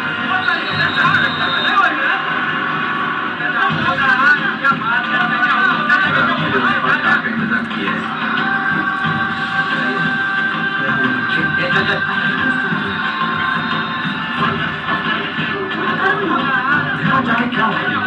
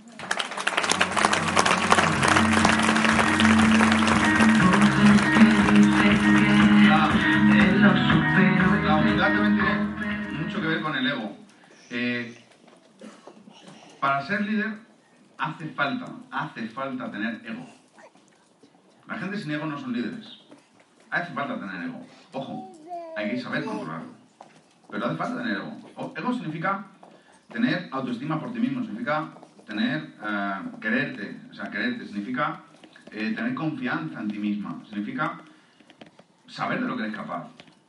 O sea, todo eso es ego y hace falta tener ego para ser líder. Pero ojo, controlado. Porque si todos dejáramos escapar nuestro ego, sería imposible trabajar en equipo. De hecho, es lo que pasa en muchas zonas. Mira, una de las razones principales por las que en la zona donde nos movemos nosotros, hablo en concreto del STS de Madrid, yo cuando voy fuera muchas veces me dicen, pero ¿cómo puede ser que tantos líderes, que tantos tabuladores, que tantos millones trabajéis conjuntamente y encima seáis amigos, haya tan buen rollo? ¿Cómo? Muy fácil porque dejamos los egos a un lado. Todos tenemos los nuestros. Todos tenemos los nuestros. A mí hay cosas que hace algún compañero millonario que no me gusta, igual que hay cosas que yo hago que no le gustan, pero en lugar de criticarnos por las que no nos gustan, nos enfocamos en las que sí nos gustan. Nos enfocamos en las virtudes. Claro, ninguna de las cosas que, no hacen, que hacemos son tampoco eh, una burrada, evidentemente, pero, pero trabajamos de esa manera. Y, y eso es muy difícil, es muy, muy, muy difícil. Y mantenerlo a largo, a largo plazo es muy difícil. Tenemos que seguir manteniéndolo a largo plazo. A largo plazo. Por cierto, la forma de mantener a largo plazo una buena un buen equipo de líderes es directamente proporcional al número de cervezas que te bebes juntos. Y cuando digo cervezas, puedes cambiarlo por whisky o por té, da igual. Pero el tiempo que pasas juntos fuera de Herbalife. Si en tu sistema hay mal rollo por, un- por algo, reúnete con los líderes, iros al teatro y a cenar juntos. Hazlo tres veces, ya verás cómo desaparecen los problemas de tu grupo, de, tu de, de ese, de ese sistema. Eso es lo que hay que hacer. ¿Por qué? Porque el ego, mira, yo cuando estuve en mi primer equipo del mundo, que fue en Oporto, mayo 2003, había el invitado especial Alan Lawrence, que hoy en día es círculo del funda- fundador, entonces era chairman, eh, era el número uno de Europa, y yo siempre comento que de ese evento solo recuerdo dos frases. Una es la que siempre uso en el premio, de la definición de libertad económica, ¿no? la de los Ferraris y eso. Y la otra frase que dijo me encantó y siempre la he- no la entendí, ¿eh? dije no puede ser tan simple en su momento. Pero la apunté y la recuerdo, la recuerdo y, ahora la creo firmemente. Él dijo, en el ballet de verdad solo existen dos problemas. Solo existen dos problemas. Uno es quién paga la sala y el segundo son problemas de ego. No hay más. ¿Quién paga la sala quiere decir pues cuál es la cuota del STS, cuál es la cuota, cuánto, qué hacemos con el dinero que sobra, qué pasa cuando algo falta, quién lo pone, quién- todo ese tipo de cosas. El sistema, la oficina. ¿Quién paga la sala? O sea, tiene que ver con eso. Eso da un montón de problemas entre la gente que tiene poco desarrollo, la gente que es poco líder. O sea, a mí nunca, nunca, nunca eh, se me ha parado. O sea, hay gente que me dice, mm, en este de Madrid, por ejemplo, somos un montón de gente. ¿Sabéis qué? Hay meses, hay meses, depende de dónde estemos ubicados, ahora estamos en Rivas, en que cuando éramos mil sobraba dinero. Sobraba dinero. Ahora no sobra. Pero sabes que ha habido momentos en que ha faltado. Y no estamos hablando de, de 30 euros, estamos hablando a lo mejor de 10.000. ¿Y sabéis qué? Cuando eso pasa, tienes dos opciones. O tienes un colchón de lo que sobra, o alguien lo tiene que poner. ¿Y sabéis qué? Alguien lo ha puesto en esos casos. Pero no lo va diciendo por ahí. En las escuelas integrales, las primeras que hicimos, ¿recordáis la escuela integral de Aranjuez? Estamos entre líderes, ¿no? Pedimos una cantidad de pasta que flipáis. O sea, fue algo, y ¿sabes qué? Hubo que ponerla. Y la puso alguien. No pidieron a todos los Walting 5 euros más. No, se puso. Se puso. Y esto pasa en muchos eventos. La gente que no tiene liderazgo es la que piensa que, claro, es que los tickets, echas cuenta de lo que eso, se lo quedan. Claro, David se compró un coche por los tickets de la escuela integral. Sí, pero es que hay gente que piensa así. Hay gente que piensa así, porque es corta, gente que tiene poco liderazgo. ¿Sabes qué? Los problemas de sala, de quién paga la sala, son muy importantes, hacen que afecten mucho a la gente. Entonces, número uno, si no te gusta, hazlo tú, luego hablamos. Si no te gusta, muchas veces me dice la gente, no, es que esto no me gusta. no". Bueno, perfecto. Si faltan 6.000 euros, ¿lo pones tú? No, pues entonces te callas. Es simple.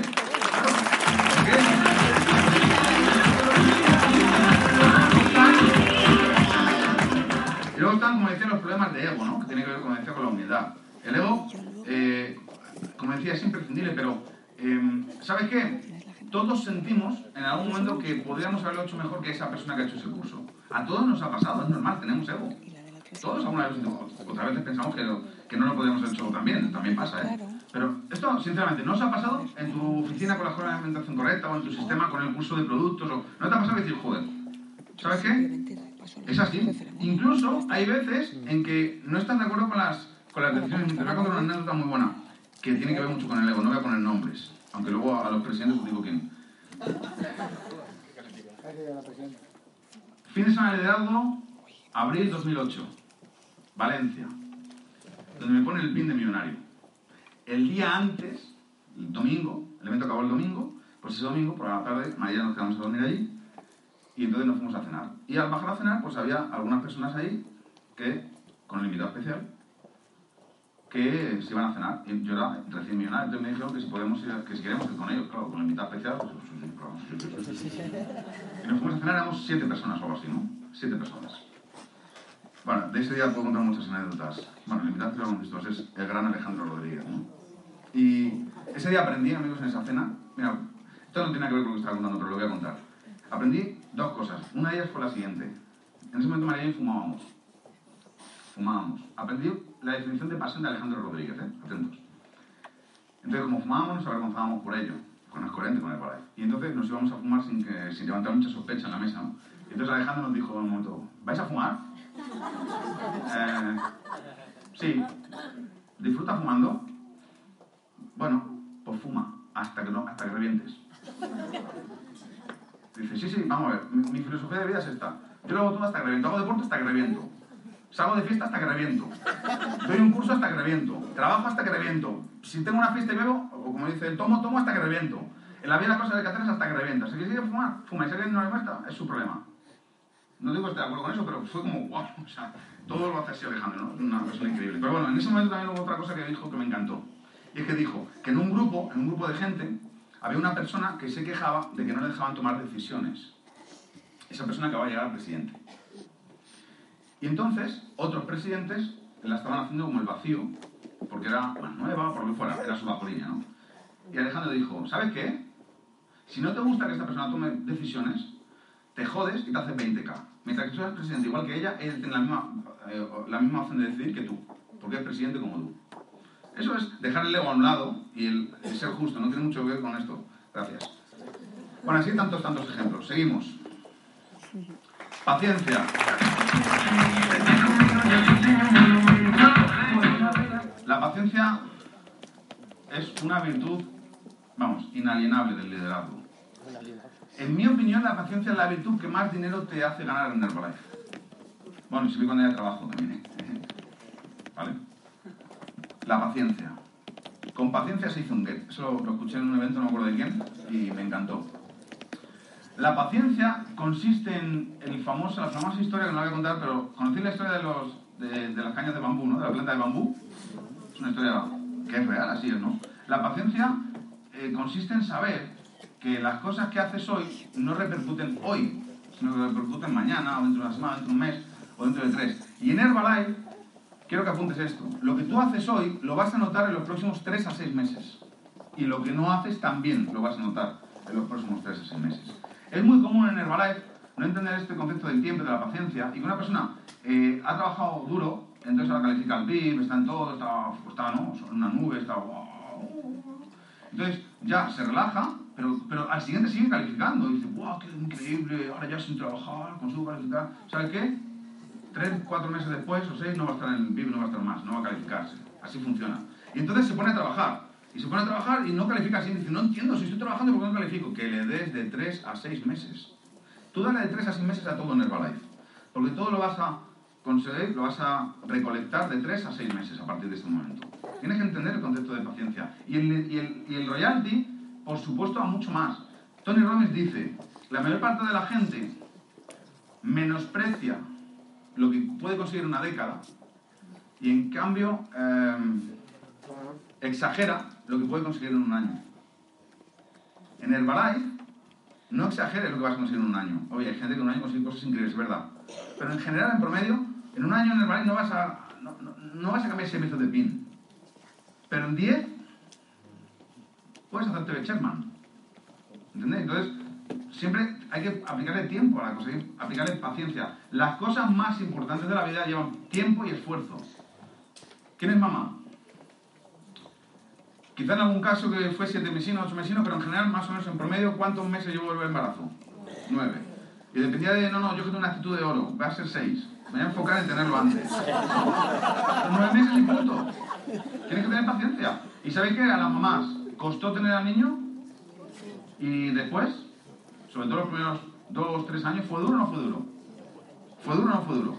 Para los hombres, a ver, honestamente, para nosotros algunas veces creemos que también, pero comparado a las mujeres, por cierto, ahora que lo estamos viviendo, quiero aprovechar para darle de verdad un aplauso y toda mi admiración a todas las mamás por el tremendo esfuerzo que lleváis en los primeros años. Tener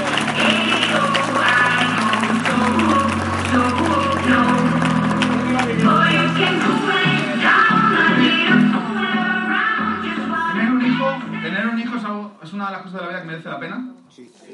Y lleva tiempo y lleva esfuerzo. Todo lo que es valioso lleva tiempo y esfuerzo. Si tú consigues algo sin tiempo ni esfuerzo es que eso no es valioso.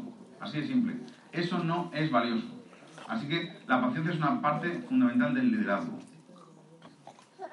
Me encanta. Esta es una de mis preferidas. Lealtad. La sangre te hace pariente, pero la lealtad te hace familia. Lealtad. Lealtad significa no abandonar a la gente que cree en ti. Ojo, ojo, no confundamos falta de lealtad con que como hemos hecho algo mal la gente nos empieza a abandonar. No son desleales, tú la has cagado. Son dos cosas diferentes. Pero lealtad es no abandonar a la gente que creyó en ti. Eso es lealtad. Eso es lealtad. Amigos, la lealtad es parte fundamental del liderazgo. Vamos a ver algún ejemplo de ello. La lealtad significa que tú tienes una persona en tu grupo que era una gran productora, que tal y cual, y de repente deja de producir porque se está divorciando o porque mm, se, yo qué sé, pues le ha pasado a su hijo algo y tiene un problema de familia con el niño, lo que sea. Lealtad es que a pesar de todo eso, si a esa persona la trataba de una manera antes, ahora también. Porque sigue creyendo en ti, simplemente sus circunstancias han hecho que lo esté pasando mal y tú tienes que ser leal a esa persona. Tienes que seguir siendo leal a esa persona. Lealtad. Lealtad significa que si eso pasa en tu línea ascendente. Porque Marxius decía una cosa, quiero que apuntéis. Marxius decía, si tu vida personal es difícil, tu negocio se pone difícil. Es así. Esto lo he aprendido de Alfredo. Alfredo siempre dice, y es verdad, la mayor parte de la gente cree que una persona es feliz porque tiene éxito. Y es estrictamente al revés. Una persona tiene éxito porque es feliz. Y en Herbalife, evidentemente, se demuestra. Pensad en la gente que más rápido ha crecido en la historia de Herbalife, o actualmente, o en España, o en el mundo. Son personas que están a nivel de salud felices, que están a nivel de familia felices, que están con su pareja felices, que están con todo felices. Pensad en ellos. No hay nadie que crezca a lo bestia cuando está pasando mal en su, en su vida personal. Es muy improbable que eso suceda. ¿Y sabes qué? En la vida pasan cosas. A todos nos van a pasar cosas de salud. A todos nos van a pasar cosas de salud de nuestra familia. La gente se divorcia. La gente se rejunta. La gente... eh, tenemos problemas de todo tipo. Hay gente que tiene problemas económicos. A veces por cosas que no tienen nada que ver con Herbalife. Hay gente que en Herbalife le va muy bien y gana muy bien, pero debido a como venía del pasado, tiene problemas económicos graves. Y a lo mejor está ganando mucho dinero de verdad con Herbalife, pero es que tiene una pella de 3 millones de euros. Eso pasa también. O sea, hay gente que tiene circunstancias difíciles que les hacen, que les afectan a su negocio. Hay que ser leales a esa gente también, porque no están dejando de creer en ti, simplemente están pasándolo mal. Y si eso pasa en tu línea descendente, como dije antes, hay que serles leales. Pero si eso le pasa a tu línea ascendente, también tienes que serles leales. Ojo, insisto, siempre y cuando hagan las cosas que deben hacer. Pero, pero tienes que entender que, esto lo aprendí también de Tomás. Tomás decía, siempre decía, cuando una persona lo está pasando mal, toma malas decisiones. Es así, cuando una persona está pasando mal, toma malas decisiones. Tú tienes que ser leal a la gente en esos momentos. Ahí es donde se demuestra la lealtad. La lealtad es lo que te convierte en familia. Eso es lealtad.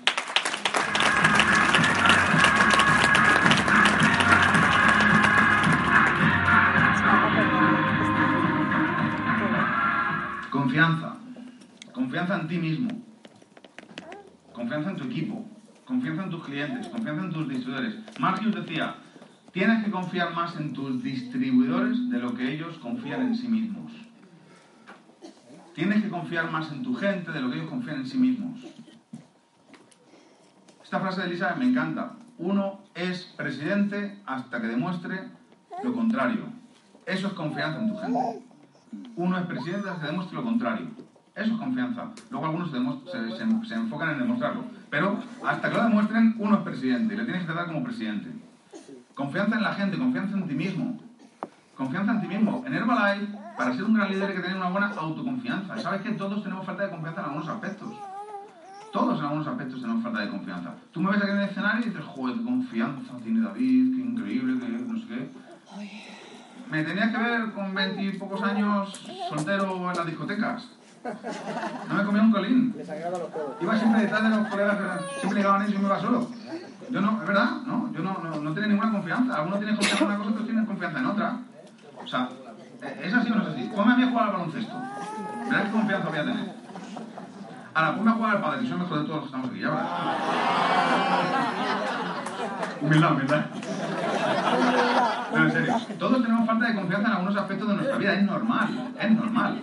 Hay que trabajar esa confianza. Hay que desarrollar esa confianza. La forma de trabajar tu falta de confianza en algo es esta, mira. Es esta. Asumo, asumo que tengo esta característica. Si la puedo cambiar, la cambio. Y si no la puedo cambiar, entonces la acepto.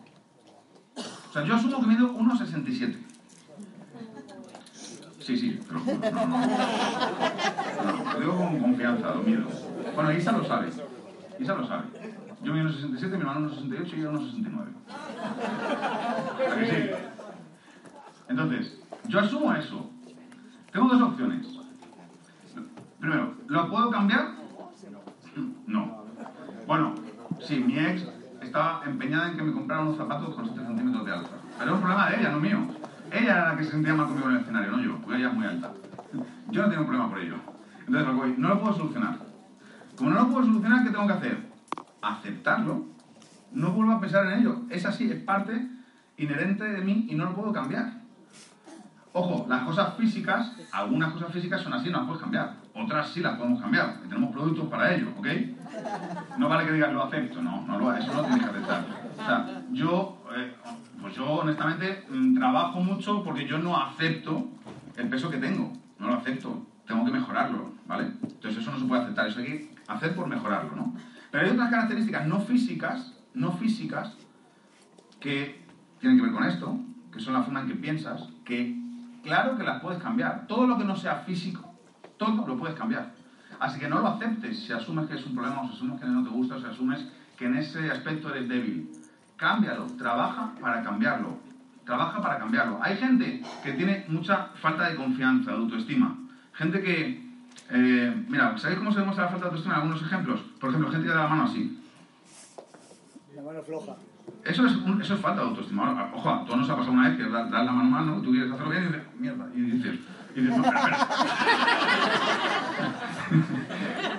Eh, o la gente que te da un beso, esto es muy típico. eh, yo como hombre me refiero con las chicas. Las chicas que te dan un beso y, y- y te ponen así la cara como así, pero no te ponen la oreja. Eso es falta de autoestima. Por ejemplo, muchas veces son, son, son cosas que denotan falta de autoestima. ¿A qué se debe la falta de confianza y la falta de autoestima de una persona? ¿A qué se debe? ¿A qué se debe? Falta de confianza en sí mismo.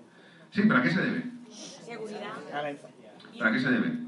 A que tiene algunos defectos, que muchas veces pueden ser físicos o pueden ser simplemente, que en lugar de cambiar, se los puede cambiar, en lugar de asumir si no los puede cambiar, en lugar de aceptarlos, se enfoca en fustigarse por ellos. O sea, es lo que piensas. Ayer lo decía, no recuerdo quién, no, no recuerdo quién de los tres, o los tres oradores, pero es así, Jim Rohn lo dice, si tú quieres cambiar tu estilo de vida, tienes que empezar por cambiar lo que piensas. Tienes que empezar por cambiar tu filosofía de vida. Porque tu filosofía de vida determina tu actitud. Tu actitud produce acción. La acción da resultados y los resultados determinan tu estilo de vida. Así que si quieres cambiar tu estilo de vida, tienes que cambiar lo que tú piensas. Y eso es difícil, es muy difícil cambiar lo que uno piensa, pero hay que trabajar en ello. Eso un líder tiene que trabajar en su confianza, en su autoconfianza y la confianza de los demás. Te voy a decir algo, esto lo escuché también me encantó una vez. ¿Sabes qué? Tú eres el ganador de cientos de millones de espermatozoides. Tú eres el ganador. Tú sabes lo difícil que es. Escucha, los que hemos querido tener hijos, sobre todo, yo cuando tenía, el primero lo tuve con 24, eso fue fácil, apunté y acepté la primera, ¿no? Con Paula ya costó un poco más.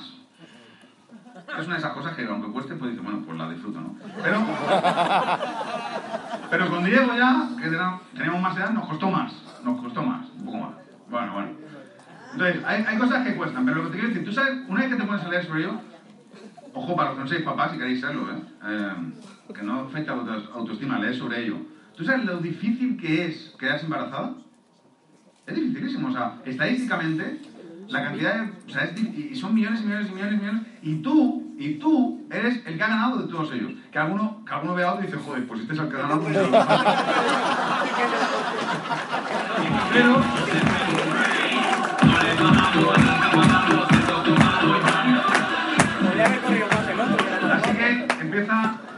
A quererte, empieza a quererte. Y confía mucho en la gente de tu grupo. ¿Sabes qué? Es muy difícil hacer esto, pero en Herbalife el liderazgo también implica ver a una persona que tú firmas como nuevo distribuidor y, de- y visualizarla en el futuro como la líder de una organización de miles de distribuidores. O sea, esa es una capacidad de confianza, de visión, de liderazgo enorme. Tienes que aprender a, a sentir eso. Ojo, luego algunos se van a empeñar en demostrar que no, pero desde el primer momento tienes que intentar visualizar y transmitir ese tipo de cosas. ¿ok? Una importante clave del éxito es la autoconfianza. Una importante clave de la autoconfianza es la preparación. Esto me encanta. He puesto esta frase apuesta por esto. La mayor parte de la gente que tiene falta de confianza es porque tiene falta de información. La información produce confianza. Cuando tú sabes, te sientes más confiado en ese terreno que cuando no sabes. Si tú eres feo, pero sabes vestirte, te sientes mucho más confiado que si eres guapo, pero es un desastre. Si tú eres fea, pero sabes maquillarte, te sientes más confiada que una que es muy guapa y no sabe. ¿Esto es así o no es así? El saber produce confianza. Cuando tú sabes muchas cosas de nutrición, no digo que haga, falta para hacer el ballet, ni mucho menos contarlo, ¿eh? Pero cuando tú sabes muchas cosas de nutrición, tienes mucha más confianza en los productos. ¿O no? Cuando tú sabes, sabes perfectamente cómo hacer un estudio nutricional, tienes mucha más confianza a la hora de hacer un estudio nutricional. Entonces, la confianza viene de la preparación, así que hay que prepararse para tener confianza, ¿ok? Quiero poner un vídeo que creo que es este, sí, si no me equivoco, que integra tantas virtudes en un solo vídeo de estas que he dicho del liderazgo, ¿no? Es cortito, ¿eh? No es el típico, es cortito. Ah, no, no, no, perdón. Vídeo es buenísimo. Si sabes mucho de liderazgo y de crear movimiento, vamos a ver cómo surge un movimiento en menos de tres minutos y aprendamos algunas lecciones. Es obvio que un líder necesita valor para levantarse y parece ridículo, pero lo que hace es tan sencillo que es casi educativo. Un factor clave, que sea fácil de seguir. Ahora llega el primer seguidor, quien juega un papel esencial, muestra públicamente cómo hay que seguir. Mira cómo el líder lo acoge como un igual. Ya no está el líder solo, ahora son una pluralidad. Mira que llama a sus amigos para que se unan. El primer seguidor debe ser valiente, porque se debe enfrentar al ridículo. Ser el primer seguidor es una forma subestimada de liderazgo. El primer seguidor transforma a un loco en un líder. Si el líder es el pedernal, el primer seguidor es la chispa que enciende la llama. Aquí está el segundo seguidor, es el punto de inflexión. Es la prueba de que el primero lo ha hecho bien.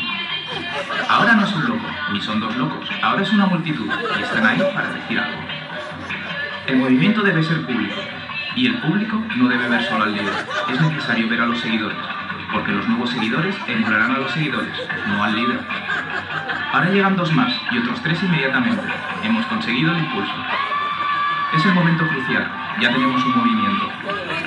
A medida que se unen más personas, va desapareciendo el riesgo. Si antes se quedaban mirando, ahora ya pueden unirse, porque no van a destacar, no parecerán ridículos y formarán parte del grupo de moda si se dan prisa. En el próximo minuto verás al resto que decide ser parte de la multitud, porque serán ridiculizados si no se unen. Señoras y señores, así es como se crea un movimiento. Vamos a ver qué hemos aprendido. Si eres una versión del chico que baila completamente solo, recuerda la importancia de tratar a tus primeros seguidores como si fueran iguales. Que todo gira alrededor del movimiento, no de ti. Que sea en público, que sea fácil seguirte. Pero, ¿entendiste la lección más importante? El liderazgo está sobrevalorado. Sí, empezó con el chico sin camiseta y a él se le dará todo el mérito. Pero ya viste lo que verdaderamente ha pasado. El primer seguidor fue quien transformó en un loco al líder. No hay movimiento sin el primer seguidor. Nos dicen que todos debemos ser líderes, pero si fuera así, no tendría eficacia. La mejor forma de crear un movimiento, si de verdad quieres, es siendo un seguidor valiente y enseñando a los demás a seguir. Cuando veas a un loco haciendo algo fantástico, ten el valor de ser la primera persona en levantarse y unirse.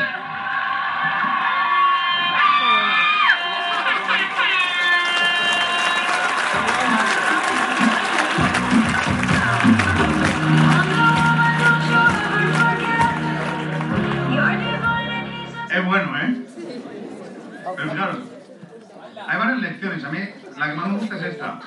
El primer seguidor convierte a un loco en líder. ¿Verdad? ¿Es verdad? Jerry, Jerry Vitanovich convirtió a Mark Hughes en líder. No, fue la primera, ¿no? O de las primeras que firmó. Que hoy en día es figura fundador. 14 diamantes. Fue su primera seguidora. Y convirtió a Mark Hughes en líder de Herbalife. Hasta ese momento era un loco. Es así. ¿Sabéis qué? Un, un, líder es primero un gran seguidor. No se puede ser un buen líder si no eres un gran seguidor. La gente, la gente que deja de seguir a sus líderes sin todavía tener resultados, nunca jamás serán líderes. Si quieres ser el líder, ten resultados. Mientras tanto, sigue a los que los tienen. Esa es la definición del liderazgo.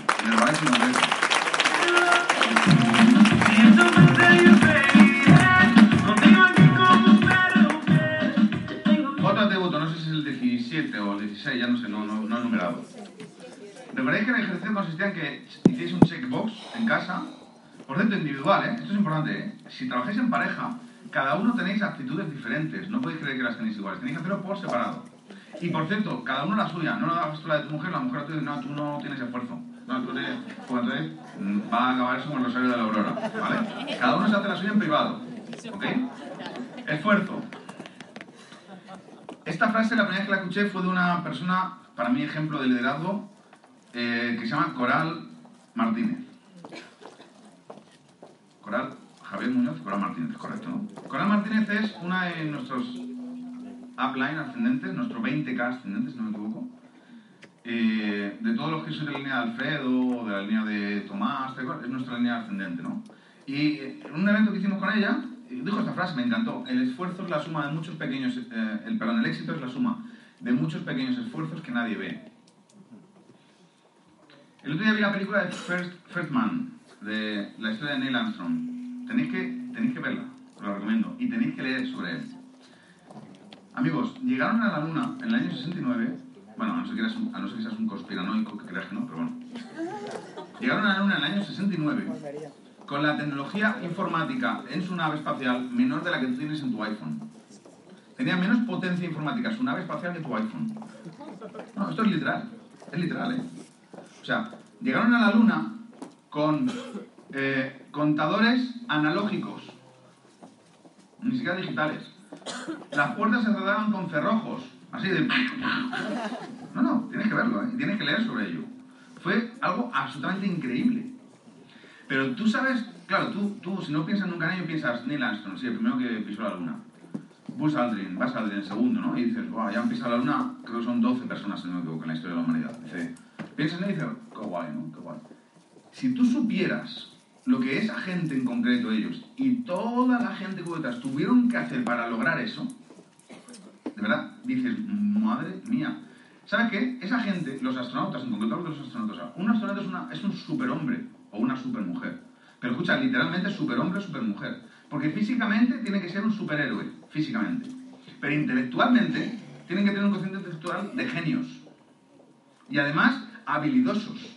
Ya, O sea, son superhombres, supermujeres. La cantidad de cosas que tienen que hacer para prepararse para eso es increíble. Por eso ganan eso. Cuando tú a alguien ganar una medalla de oro en las Olimpiadas, dices, ¡juego, qué guay! Madre mía, ¿no has visto la cantidad de veces ese gimnasta que se ha roto el tobillo, que, que ha tenido que abandonar una competición que ha tenido? O sea, lee sobre ello. Hay una persona que se llama eh, Noya, em, Gómez Noya, que es uno de los mejores triatletas de la historia en España, es- de la historia vamos, que es español, tienes que leer sobre él. Él ha conseguido, lo ha conseguido a pesar de que la Federación de Atletismo le ha retirado la licencia para correr varias veces por un problema de corazón. Lee sobre él. Tío sigue y sigue y no le han dejado competir en mundiales y en, olimpiadas. No le han dejado competir siendo el mejor. ¿Y él sabe lo que ha hecho? Ha seguido y ha seguido. ¿Tú sabes la cantidad de horas y horas? Pensar en ello, por favor. ¿Tú crees que un presidente... O sea, tú ahora ves a los presidentes, ¿no? Aquí, pues, Elizabeth, Alberto, Tomás, eh, Alfredo y Noelia, María y yo, Isa, Luis, no sé, los que somos presidentes, ¿no? Y los que están a punto, y todo- o los millonarios, da igual, ¿no? Otro nivel, pero también. ¿Tú sabes la cantidad de horas y horas y horas y horas y horas que ha estado esta gente hablando con nuevos clientes? Por supuesto, hablo también de los millonarios, ¿eh? pero estoy poniendo ejemplo de los presidentes. Con clientes, con distribuidores, con prácticas, con puestas en marcha, frustraciones, horas y horas y horas y horas y horas y horas y horas y más horas. Y el- una detrás de otra no te puedes ni imaginar lo que han tenido que hacer para ser presidentes. Porque el día que les ponen el pin, parece que son superhombres o supermujeres. No, son gente como tú, simplemente que nunca se rindieron. Un presidente es un distribuidor que nunca se rindió. Eso es un presidente. Pero rendirse implica mucho esfuerzo. Mucho esfuerzo. Hay una frase que no sé de quién es, sinceramente, creo que alguno me va a decir, me a decir si lo sabéis, que dice, eh, el éxito es, 90 es 1% inspiración y 99% sudoración. Esfuerzo. Esfuerzo. Así que si tú pretendes llegar a presidente y ser un líder sin esfuerzo, lo llevas claro. Un líder no es alguien que, que- gestiona, eso no es un líder, eso es un gestor. Un líder es alguien que se esfuerza, ¿ok? Compromiso. Tú eres una persona comprometida, siempre ponemos en plan de broma el ejemplo, ¿no? Para hacer tortilla de jamón, eh, la gallina eh, se involucra y el cerdo se compromete. ¿Verdad? ¿Compromiso qué es? Compromiso es hasta las últimas consecuencias. Hasta las últimas consecuencias. Eso es compromiso. Eso es parte fundamental del liderazgo. Compromiso, por eso siempre pongo el ejemplo de las guerras, porque aunque vivían poco los, hom- los hombres o las mujeres, o sea, pobrecitos, pero el compromiso era ir en primera, en primera fila de batalla. El compromiso hasta las últimas consecuencias. Lee la historia de Juana de Arco. Murió con 20 y muy pocos años. Pero lo que consiguió. Mira si tenía compromiso. Lee la historia de muchos líderes de la humanidad. Eso es compromiso. Compromiso es parte fundamental. Compromiso con el sistema, compromiso con tu gente, compromiso con tus compañeros, compromiso con tu línea ascendente, compromiso con tu línea descendente, compromiso con tu familia, compromiso contigo mismo, con tu salud, con tu desarrollo personal. Compromiso. Gandhi, uno de los mayores líderes de la, de la humanidad, por favor, también igual leer sobre, sobre Gandhi. Es una historia increíble. Es una de las pocas personas que ha conseguido lo que ha conseguido cambiar el mundo sin usar la violencia. Uno de los pocos. O sea, eso ya es un liderazgo a otro nivel, imaginaros, ¿no? Y bueno, hay miles y miles de anécdotas, de historias, de frases. Y bueno, aquí me ha gustado esta. Los sueños parecen al principio imposibles, luego improbables. Luego, cuando nos comprometemos, se vuelven inevitables. Ser presidente al principio parece imposible. Luego improbable, pero cuando te comprometes, es inevitable, porque o lo consigues o mueres. Una de las dos cosas va a pasar. Eso es compromiso, eso es determinación. Eso es una parte fundamental del liderazgo. ¿Tú eres una persona comprometida o no con todo? Pues depende. Flexibilidad. No sé si es el vigésimo ya. ¿Sabes os está numerando? 18. Ah, 18, vale. Para yo saber cuánto me quedan también. Flexibilidad. Ayer creo que Alberto habló de esto mucho. En construcción, siempre pongo el mismo ejemplo, en construcción el material más resistente es el que es más flexible. Porque si un material es poco flexible, llega al punto de ruptura rápido y rompe. Y deja de servir.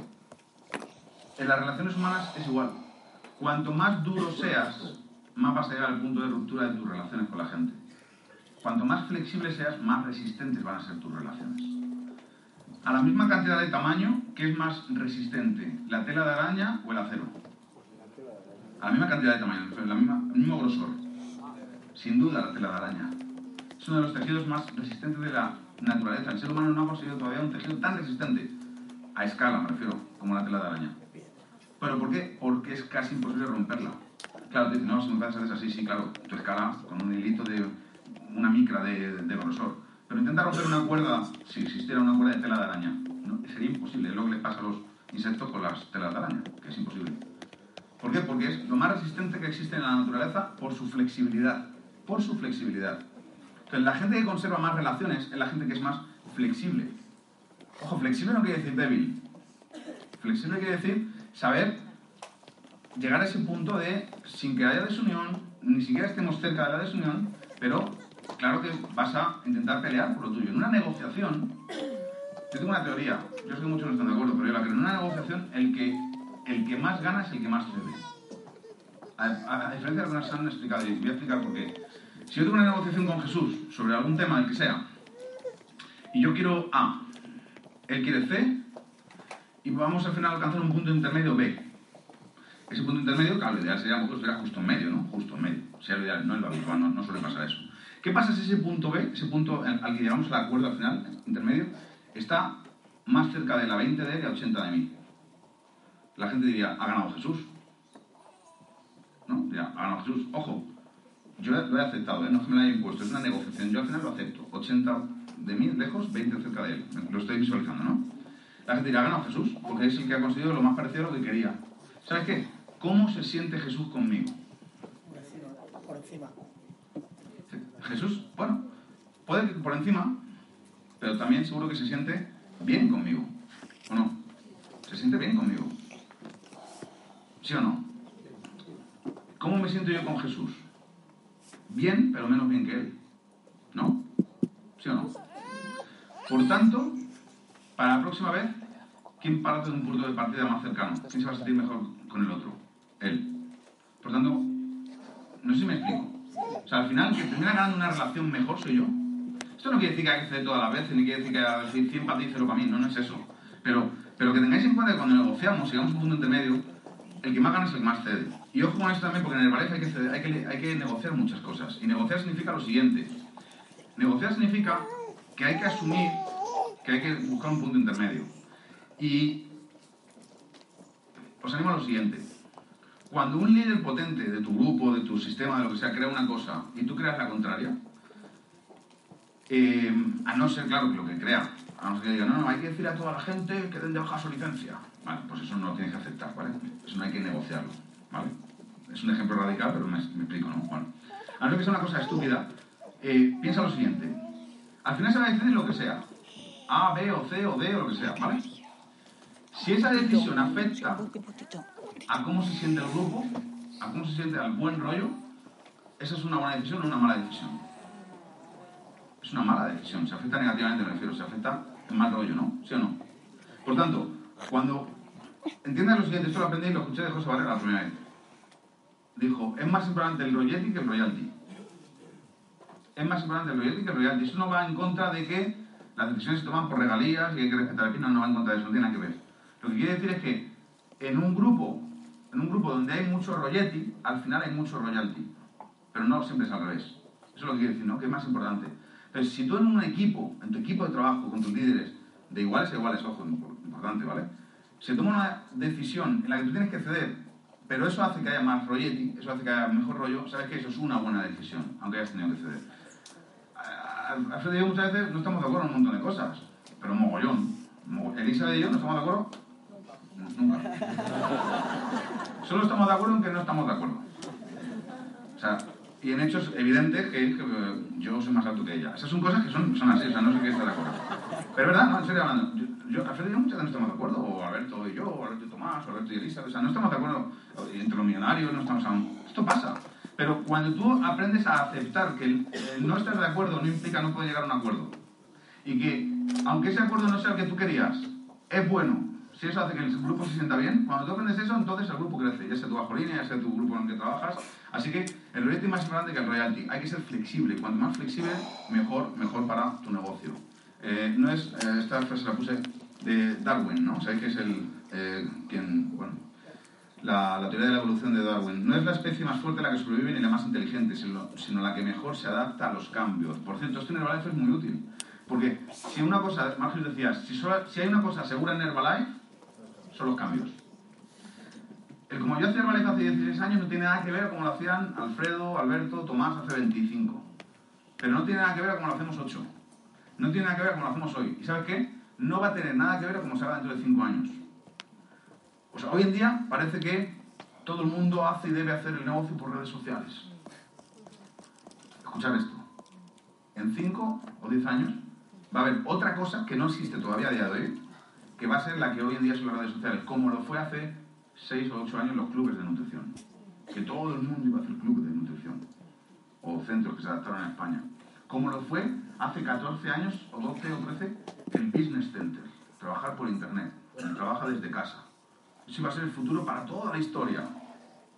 Duró unos años. Como lo fue las HM de martes, jueves, sábado y la publicidad. Eso iba a ser para siempre. ¿Entendéis? Entonces, lo seguro en valle son los cambios. Entonces, al final la especie, el distribuidor que más avanza es el que más se adapta. No es el más fuerte ni el más inteligente, es el que más se adapta. ¿Ok? Así que tengámoslo en cuenta para los próximos cambios. 19. Orden. Y cuando digo orden me refiero a ser una persona de orden, como dices tú, Alberto. Me refiero a orden de organización, de ser organizado. Es imprescindible para el liderazgo ser organizado. Es imprescindible.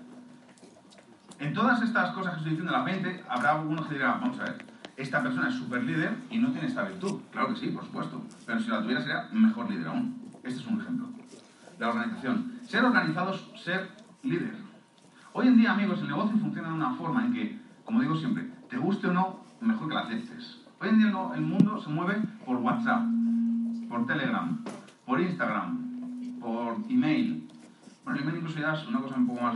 Pero bueno, un líder es una persona que tiene que tener la capacidad organizativa de que toda su bajo línea, desde el primer segundo en que recibe un mensaje, lo reciba.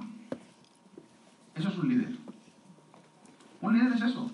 Eso también es parte del liderazgo. El orden, la organización de los grupos de WhatsApp, de que la gente reciba la información, de que... Eso es un líder. Y si tú pecas de eso, está bien. Es una virtud que tienes que mejorar. Pero tienes que asumir que tienes que mejorarla. Entonces, hay que ser ordenados, hay que ser organizados. Vale, no hace falta tener TOC, ¿no? Trastorno obsesivo compulsivo, ¿no? No, no hace falta eso de la gente que... No, no hace falta eso, pero hace falta ser organizado, ser ordenado. Yo soy una persona hiper ordenada, menos para la ropa de mi habitación, que eso es una cosa que tengo mejorar, pero para lo demás, soy una persona súper ordenada. Entonces, el orden es parte fundamental del liderazgo también. Pitágoras, con orden y tiempo se encuentra el secreto de hacerlo todo y de hacerlo bien. Y de hacerlo bien. Hay gente que me dice, David, es que no me da tiempo a... ¿Cómo, ¿Cómo voy a hacer yo 30 contactos al día? Por decir una herramienta, ¿no? Por hablar de centros. ¿Cómo voy a hacer 30 contactos al día y además llamarles, y además citarles, o sea, además hacerles al estudio y además atenderles como clientes y además ir al sistema. Y además, yo no puedo hacer eso. Digo, claro puedes, es que no tienes orden. Estás desordenado en tu vida. Hay tiempo de sobra para hacerlo. Y te lo demuestro cuando quieras, hay tiempo de sobra. Entonces, el orden es parte fundamental del liderazgo. Es más, es más, la gente solo sigue a los líderes que saben dónde van. Y para saber dónde vas, tienes que tener orden. Tienes que saber dónde vas con orden. Porque cuando tú en un sistema, llámalo en el sistema del STS de Madrid, por ejemplo, ¿no? Si en el sistema del STS de Madrid mañana decidimos que el HM es a las 11, que las formaciones a las 12, que tal y cual. Al mes siguiente decimos que no, que ahora el HM va a ser a las 8 de la tarde, que en lugar de cena de calificación vamos a hacer un cóctel VIP y que por la mañana vamos a empezar con tabuladores y por la tarde con equipos del mundo. Al mes siguiente decimos que no, que no, que a partir de ahora los invitados no entran. No, no, que ahora... Es decir, ¿tú qué sentirías? La gente no sabe lo que hace. La gente tiene un desorden mental, no sabe ni dónde va. Entonces, no digo que no haya de que hacer un cambio para adaptarse, hay que hacerlo.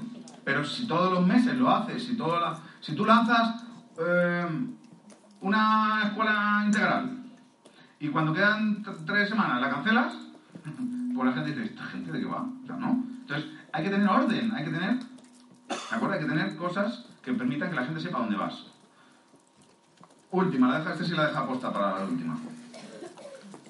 Resultados. Es parte fundamental del liderazgo. El liderazgo se basa en resultados. El liderazgo se basa en resultados. De las 20, quizás puedo decir que la más importante de todas. Resultados. Ese es el nombre del juego. Tony Robbins lo dice, el fracaso no existe, solo existen resultados. Si quieres mejorar tus resultados, haz cosas diferentes. Pero los resultados, amigos, son los que marcan la diferencia entre un líder y un no líder. Es así. Ojo, no tus resultados pasados, sino los de ahora. No, David, que llevo 10 años en el bar y soy World Team. Mis resultados hacen que no se líder con mi gente. Perfecto, cámbialos. Empieza a calificar a todos los vídeos ya verás como de repente las cosas cambian. Así de simple. Para empezar, tu gente nueva te va a conocer en ese momento, por tanto eres un líder. Y la gente antigua va a decir, hostia, con Pepi, mírala, que están todos los pibes, mírala que va a vacaciones. ¿Sabes qué? Te vas a convertir en su líder, vas a recuperar ese liderazgo que perdiste por falta de resultados. Así que no te escudes en tu pasado, no seas cobarde, no te escudes en tu pasado. Ponte las pilas a partir de ahora y verás cómo las cosas cambian. Resultados es el nombre del juego, amigos. Resultados. Y ahora sí creo que viene el vídeo que decía antes, que incluye todas las virtudes que he dicho sin ningún género de dudas. Así que vídeo adelante. Y espero que esta vez sí que se vea bien. ¿Audio?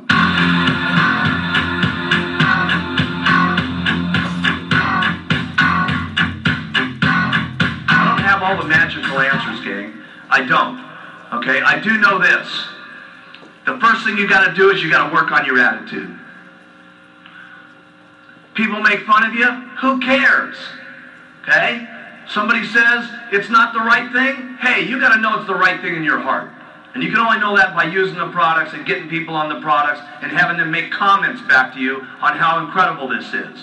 The only way you're going to know that is by being active and starting to make some money yourself and get someone else who starts making some money and they come to you and say, you know something?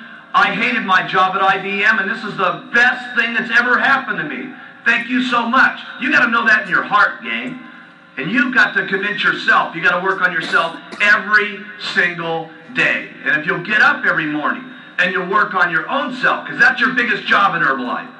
Okay? You can conquer anything in your life if you want to, if you just keep working on yourself. There's going to be things that happen to you all day long that try to get you sidetracked. There's going to be people that tell you no, and you're going to get sidetracked. But you got one or two choices when you get sidetracked. You can either say, Oh, poor, miserable me. Why does it always have to happen to me? And you can keep whining, and you can keep complaining, and you can keep being miserable, or you can say, I'm going to make the best out of it I possibly can, and go back and talk with more enthusiasm to the next person, just like you did. You know how enthusiastic you are when you make 10 sales? It's easy to be excited then, right? Here's when it's here's when you got real leadership. Is when 10 people have said no and you don't feel good and five of your people have dropped out on you, okay? And someone's making fun of you and things aren't going right and two straight weeks you work till midnight every single night and the whole thing's falling apart on you, when you can pitch and get your attitude by and I and I gotta I gotta say this one, and you faking it till you make it by acting maybe mentally that it's to happen. By acting like your best presentation is to happen, like you just made 10 sales. That's when you got some true leadership. Okay? You can go as far as you want to go because that's the way it is in Herbalife. And you've got to remember, there's a lot of what goes into Herbalife. It's not only just a product, it's not only just a marketing plan, but there's other people in the company that are making this thing happen too. There's thousands and thousands of employees and stuff like that that are making this whole thing jive. There's a president's team down here that's in the groove with each other with all the STSs that are going on. That is powerful. We need one team of people in this entire auditorium marching out of this meeting when we go back to our own countries and our own little homes and say, hey, we got the best company in the world. We are the ones. We got the products. We got the leadership.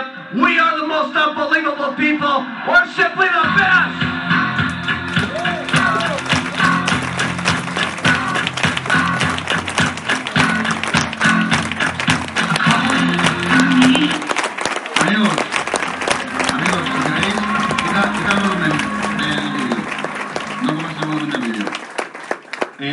Queréis ser verdaderos líderes en Herbalife, tenéis que escuchar hasta la saciedad, hasta aprenderoslo de memoria, aunque no habléis inglés, a Hughes. No podemos olvidar los principios de Herbalife, esto no cambia, tenemos las herramientas. La gente que más crece hoy en día en el mundo, Disney y Jorge, tú les oís hablar, ¿sabes que hablan de todo el día de que escuchan a quién? A Hughes. Sí, gente eh, joven, redes sociales, Mark Hughes, años 80. Porque los principios no cambian, cambian las herramientas, no los principios. No te puedes permitir, si pretendes ser líder, no, hay unos, hay unos CDs, que no sé si Valeria los sigue teniendo, yo creo que sí, que, que se llaman... ay, ¿Cómo se llaman? Mark, Mark Hughes Quotes. O Collection, sí, antes se llamaba Quotes, bueno. Es un, son unos CDs que son como... Son cuatro, creo, o cinco CDs, que te los tienes que saber de memoria. Tienes que saber de los... en el IBP. ¿Eh? Que vengan en el IBP. Que viene... No, no viene. Que Ah. tengan que meterlos. Bueno, es una opción, es una, tomamos nota. Pero, sí, también en YouTube podéis escuchar a Mark Hughes, pero, pero tenéis que escuchar a Mark Hughes todas las semanas, por lo menos una vez. Aparte de lo que escuchéis de audios, aparte de lo que leáis de libros, tenéis que ver a Mark Hughes. Porque esto es un ejemplo, son, tres minutos, son cinco minutos, pero hay horas de Mark Hughes. Horas de Mark Hughes traducido. Y Jim Rohn. Mark Hughes y Jim Rohn, amigos, son el mejor ejemplo de liderazgo empresarial de la historia de la humanidad. O dentro de los top 10, sin ningún género de Mark Hughes es uno de ellos.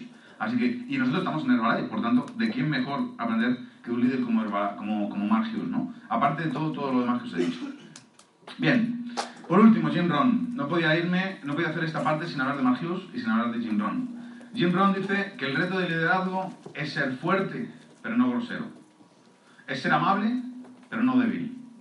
Es ser atrevido, pero no abusador.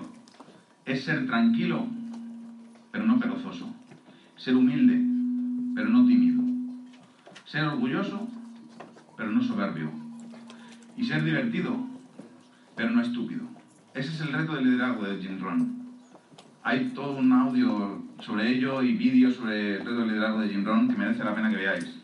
Jim Rohn, el, el liderazgo es el reto de convertirse en algo superior al promedio. Aprenda a ayudar a los demás en otra cosa que no sea solo trabajar, ayúdelos a vivir. Un líder es un negociador de esperanza. Un líder es una persona que consigue que alguien se convierta en alguien mejor. Eso es un líder. Si tú consigues eso, no importa los puntos que hagas, no importa... Eso no importa, eso va a ser una consecuencia de... Pero si tú consigues hacer que la vida de la gente sea mejor y hacer que la gente sea mejor, entonces te conviertes en un verdadero líder, como dice Jim Rohn. Y por último, amigos, me gustaría despedirme con un pequeño vídeo. Adelante. Ha un placer y nos vemos en la siguiente parte. Por cierto, cuando acabe esta parte, todo el mundo abajo con la mejor actitud, liderazgo, no hay problema y va a ser el mejor evento de la historia.